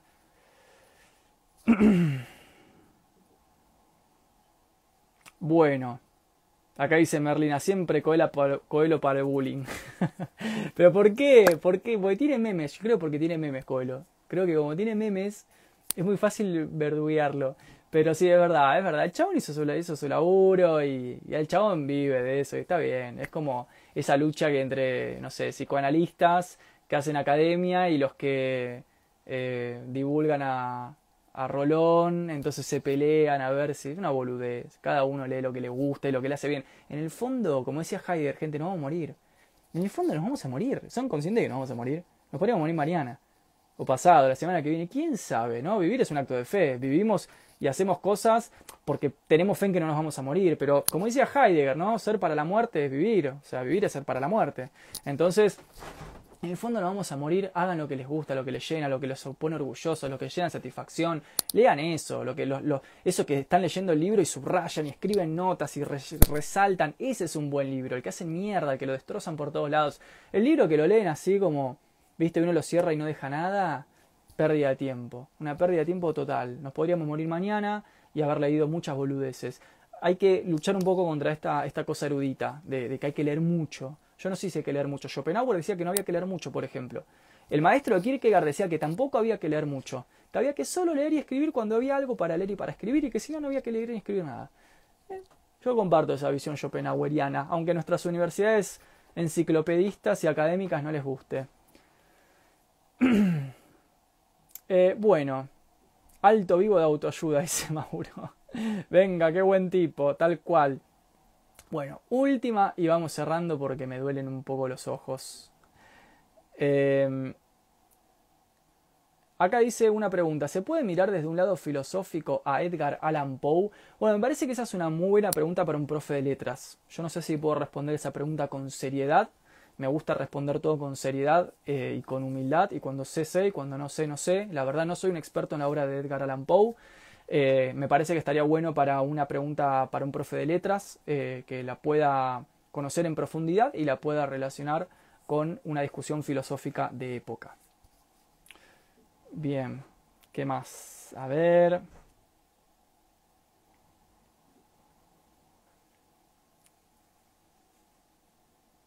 Acá dice, divagando. ¿Qué es lo epistemocrítico? Quedó el epistemocrítico. Epistemocrítica, nada, es una mezcla de epistemología y teoría crítica o cómo hacer una crítica epistemológica de algo. Es decir, cómo hacer una teoría del conocimiento que sea crítica de las formas usuales de adquirir conocimiento. Por ejemplo, en Benjamin. En Benjamin tenés una epistemocrítica porque lo que él critica es, pero a través de una, o sea, Benjamin lo critica desde una forma de, que él tiene de pensar el conocimiento, él critica la lógica de la representación, que es el corazón de nuestra teoría del conocimiento occidental, la que nos enseñan en la escuela. Teoría de la representación. Te enseñan a sumar y te muestran manzanas, ¿no? Entonces uno asocia la suma con la representación de la manzana.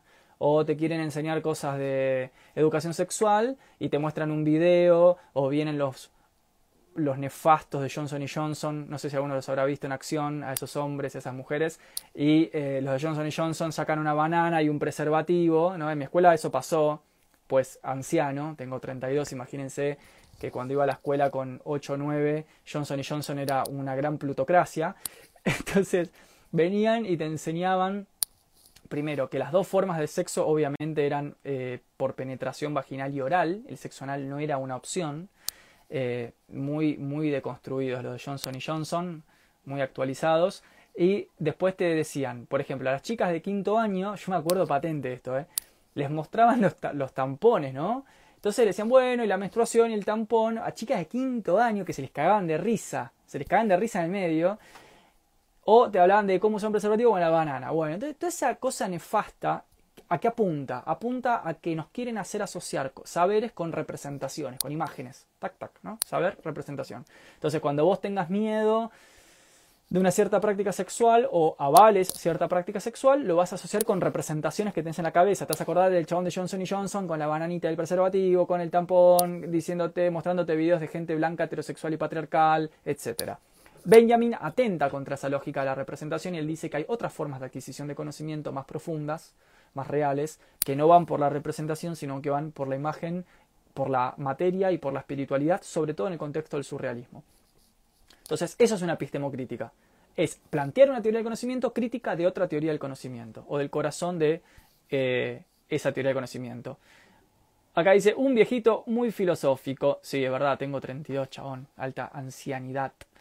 Bueno, Acá dice, somos la generación a la que Johnson y Johnson le dio educación sexual. Es para una investigación para medir los daños. Totalmente, gente. O sea, Johnson y Johnson... No, yo eso no lo puedo creer. Las escuelas, las escuelas les abrían la puerta a estos tipos. Buah. por suerte hoy tenemos influencers que nos explican cómo usar un preservativo. Eh, acá dice, las universidades y demás son reflejos del poder que ejerce la cultura. Luego, ¿cómo podríamos reproducir algo distinto? Bueno, para eso son clave la noción de resistencia y de construcción. Es decir, yo fui a una universidad pública, eh, me formé aparte en la, Universidad de Buenos Aires, que es súper liberal, súper eurocéntrica, etc. Pero, y, digamos, y siendo formado dentro de ese, de ese contexto narrativo, encontré la beta resistiva, la, beta de la crítica y cómo criticar saberes dentro de esos saberes, o sea, cómo hacer epistemocrítica. O sea, creo que otra vez, el tema es pensar que no hay una afuera, no es que uno dice, ah, me cambio a tal lado, me voy a tal otro, ahora me voy a esta otra facultad y tiene otro paradigma. Olvídense, gente, o sea, Occidente, globalización, ya fue eso, o sea, ahora es todo esto, Chulhan, Foucault, ¿no? Topología del poder, mapas del poder, digo, estamos todos sometidos a un gran discurso. Después hay espacios, pero en general es eso. Entonces, la pregunta es, aceptando eso como una presencia, estando dentro de eso, ¿cómo ejercer reformulaciones y deconstrucciones del saber que conduzcan a, prácticas, a prácticas colectivas organizadas y con un sentido nuevo. Eso con la herramienta disponible de la que tenemos. Por eso a mí me gusta Benjamin. Otra vez, acá los Foucaultianos esto no me lo entienden porque son Foucaultianos, pero Benjamin plantea eso. El chabón dice, no existe algo por afuera del capitalismo. Basta de pensar que porque te fuiste de viaje ocho meses te escapaste del sistema. No te escapaste a ningún lado. O sea, vas y volvés y seguís con tu sistema. A lo sumo tuviste un recreo. Entonces, no hay una afuera. Lo que dice Benjamin es, la pregunta es, ¿cómo con esto de lo que, de que ya disponemos, esto que ya está acá, este arte, esta cultura, esta industria cultural, este sistema académico, con esto cómo hacer la revolución. Y él apela ahí a una teoría materialista, a una antropología materialista que permite pensar, por ejemplo, que el arte de la industria cultural que se usa para dominar a las masas sea reapropiado por las masas para ponerlo en contra del sistema. Eso en Benjamin se puede plantear, en Foucault no. O en Foucault se puede plantear desde el lugar de la resistencia, que es otro tipo de noción, también internalista, inmanente al problema, pero a mi gusto, a mi gusto, acá lo voy a poner entre paréntesis, a mi gusto, tibia. Es todo lo que voy a decir. A mi gusto. Perdónenme los Foucaultianos. Es mi perspectiva. Estoy abierto al debate, al intercambio.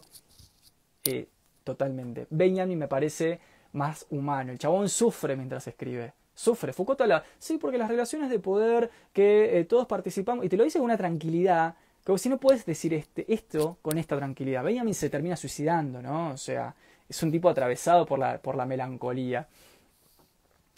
Eh,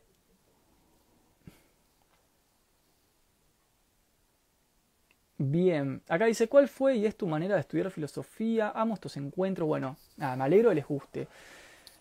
Ah, me agité, todavía no me terminé el, el vino. Me encantan estos espacios les agradezco un montón que, cada vez seamos más. Yo no sé cuántos estamos hablando, pero que haya más de 100 personas escuchando esto, intercambiando y, debatiendo es impresionante. Para mí es muy zarpado. Eh, así que muy contento de poder armar esto con ustedes. Eh, nada, síganse sumando cuando quieran, compartan, eh, y si no también, súmense igual. esta, esta es la idea de charla de filosofía. Eh, así que me pone muy contento, les agradezco un montón y, realmente que podamos hablar de, categorías como las que hablamos en estos vivos entre nosotros desde este lugar. Perdón, todo lo que ponen que no llego a leer, obviamente no me da el tiempo, pero trato de reconstruir las preguntas de todos y los chats de todos. Pero aún así, aunque, aunque haya gente que, yo no pueda leer la pregunta o etcétera, pero no me da el tiempo, que, que esté, que se sume, que participe que a veces le damos la de a todos, a veces un poco menos, etcétera, no importa, lo que importa es que el espacio se genera, que, nos vamos con ideas, yo me llevo cosas que ustedes dicen, ustedes se llevan cosas que yo digo, se arma esta comunidad, este sentido de pertenencia, que a mi gusto está genial, así que muy agradecido, muy muy contento. Y eh, bueno, nada, quedaron algunas preguntas sin responder, eh, pero bueno, ya me parece que hace bastante que estamos aquí, así que en el vivo, seguramente hacemos un vivo el fin de que viene, eh, vamos a meter algunas cosas. Me gustaría preguntarles de qué quieren hablar porque tengo dos temas pensados. Pero les quiero preguntar ahora, ahora en vivo que están acá. A ver qué tiran. ¿Sí? Una, yo había pensado una charla, no tan técnica como la de hoy, una charla más amena, ¿sí? Sobre digamos, un, encuentro que nos podemos sentar a charlar un rato, a hablar sobre rupturas amorosas, desengaños, por qué sufrimos, por qué duele, qué nos pasa cuando nos vinculamos y nos desvinculamos, algo que tenga, pero desde ese lugar, desde un lugar donde, bueno, ustedes cuenten cosas que les hayan pasado, que tengan adentro, que quieran poner sobre la mesa, a ver qué herramientas filosóficas podemos intercalar para pensar ciertas situaciones que tienen que ver con lo sexo afectivo. Tópico A, porque creo que nunca hablamos de eso hasta ahora, o si lo hemos hablado, lo hemos hablado de lugares muy teóricos, muy, muy técnicos. Aparte ya me conocen, soy re profe, re técnico de re los libros, los textos, entonces a veces me engrano, me mucho ahí, quiero como generar algo un poco más, más charlado. Y el otro tema es el lenguaje, la relación lenguaje-realidad. ¿Sí? ¿Cómo, cómo, qué nos pasa con el lenguaje y la percepción de lo real? Nada, había pensado esos dos temas para el fin de que viene hacer un vivo juntos, pero les quería preguntar eh, qué, qué opinaban, ¿no? ¿Qué tenían ganas? Acá dice, eh, ponen sí y re, pero no sé qué, cuál de las dos opciones. Opción A, eh, cuestiones sexoafectivas, desengaños, sufrimientos, amores, etcétera, experiencias, anécdotas. Opción B, tópico B, lenguaje, relación lenguaje-mundo, lenguaje percepción, lenguaje cognición. Eh, me parece que tiene que ver mucho con lo que estuvimos hablando hoy de la relación entre la narrativa y el mundo, como ustedes quieran. Eh, lenguaje ponen acá, relación lenguaje, lenguaje. Bien, A pone una, lenguaje, opción A, bueno, el lenguaje, lenguaje, bueno, ganó lenguaje me parece. ¿eh? Acá hay un par de as, pero hay una aplastante victoria de lenguaje y realidad. Así que bueno, dale, genial. Hacemos un, un vivo de lenguaje de percepción de lo real para el, vivo, para la semana que para el fin de que viene y después armamos otro en otro momento para los que eligieron la opción A. ¿Sí? Bueno, gente, muy buenas noches. Muchas gracias por este espacio tan hermoso, por permitirme compartir esto con ustedes. Realmente genial, eh, me pone muy contento. Así que nos vemos el fin de que viene y les mando un abrazo muy grande. Queda subido al feed, el, el vivo, al IGTV, igual lo subo al canal de YouTube. Recuerden que en el canal de YouTube están todos los vivos y todas las entrevistas que he hecho con varias personas. Y nada, si quieren difundir esto, genial. Y si no, también genial. Bueno, un abrazo enorme. Que anden muy bien. Buenas noches.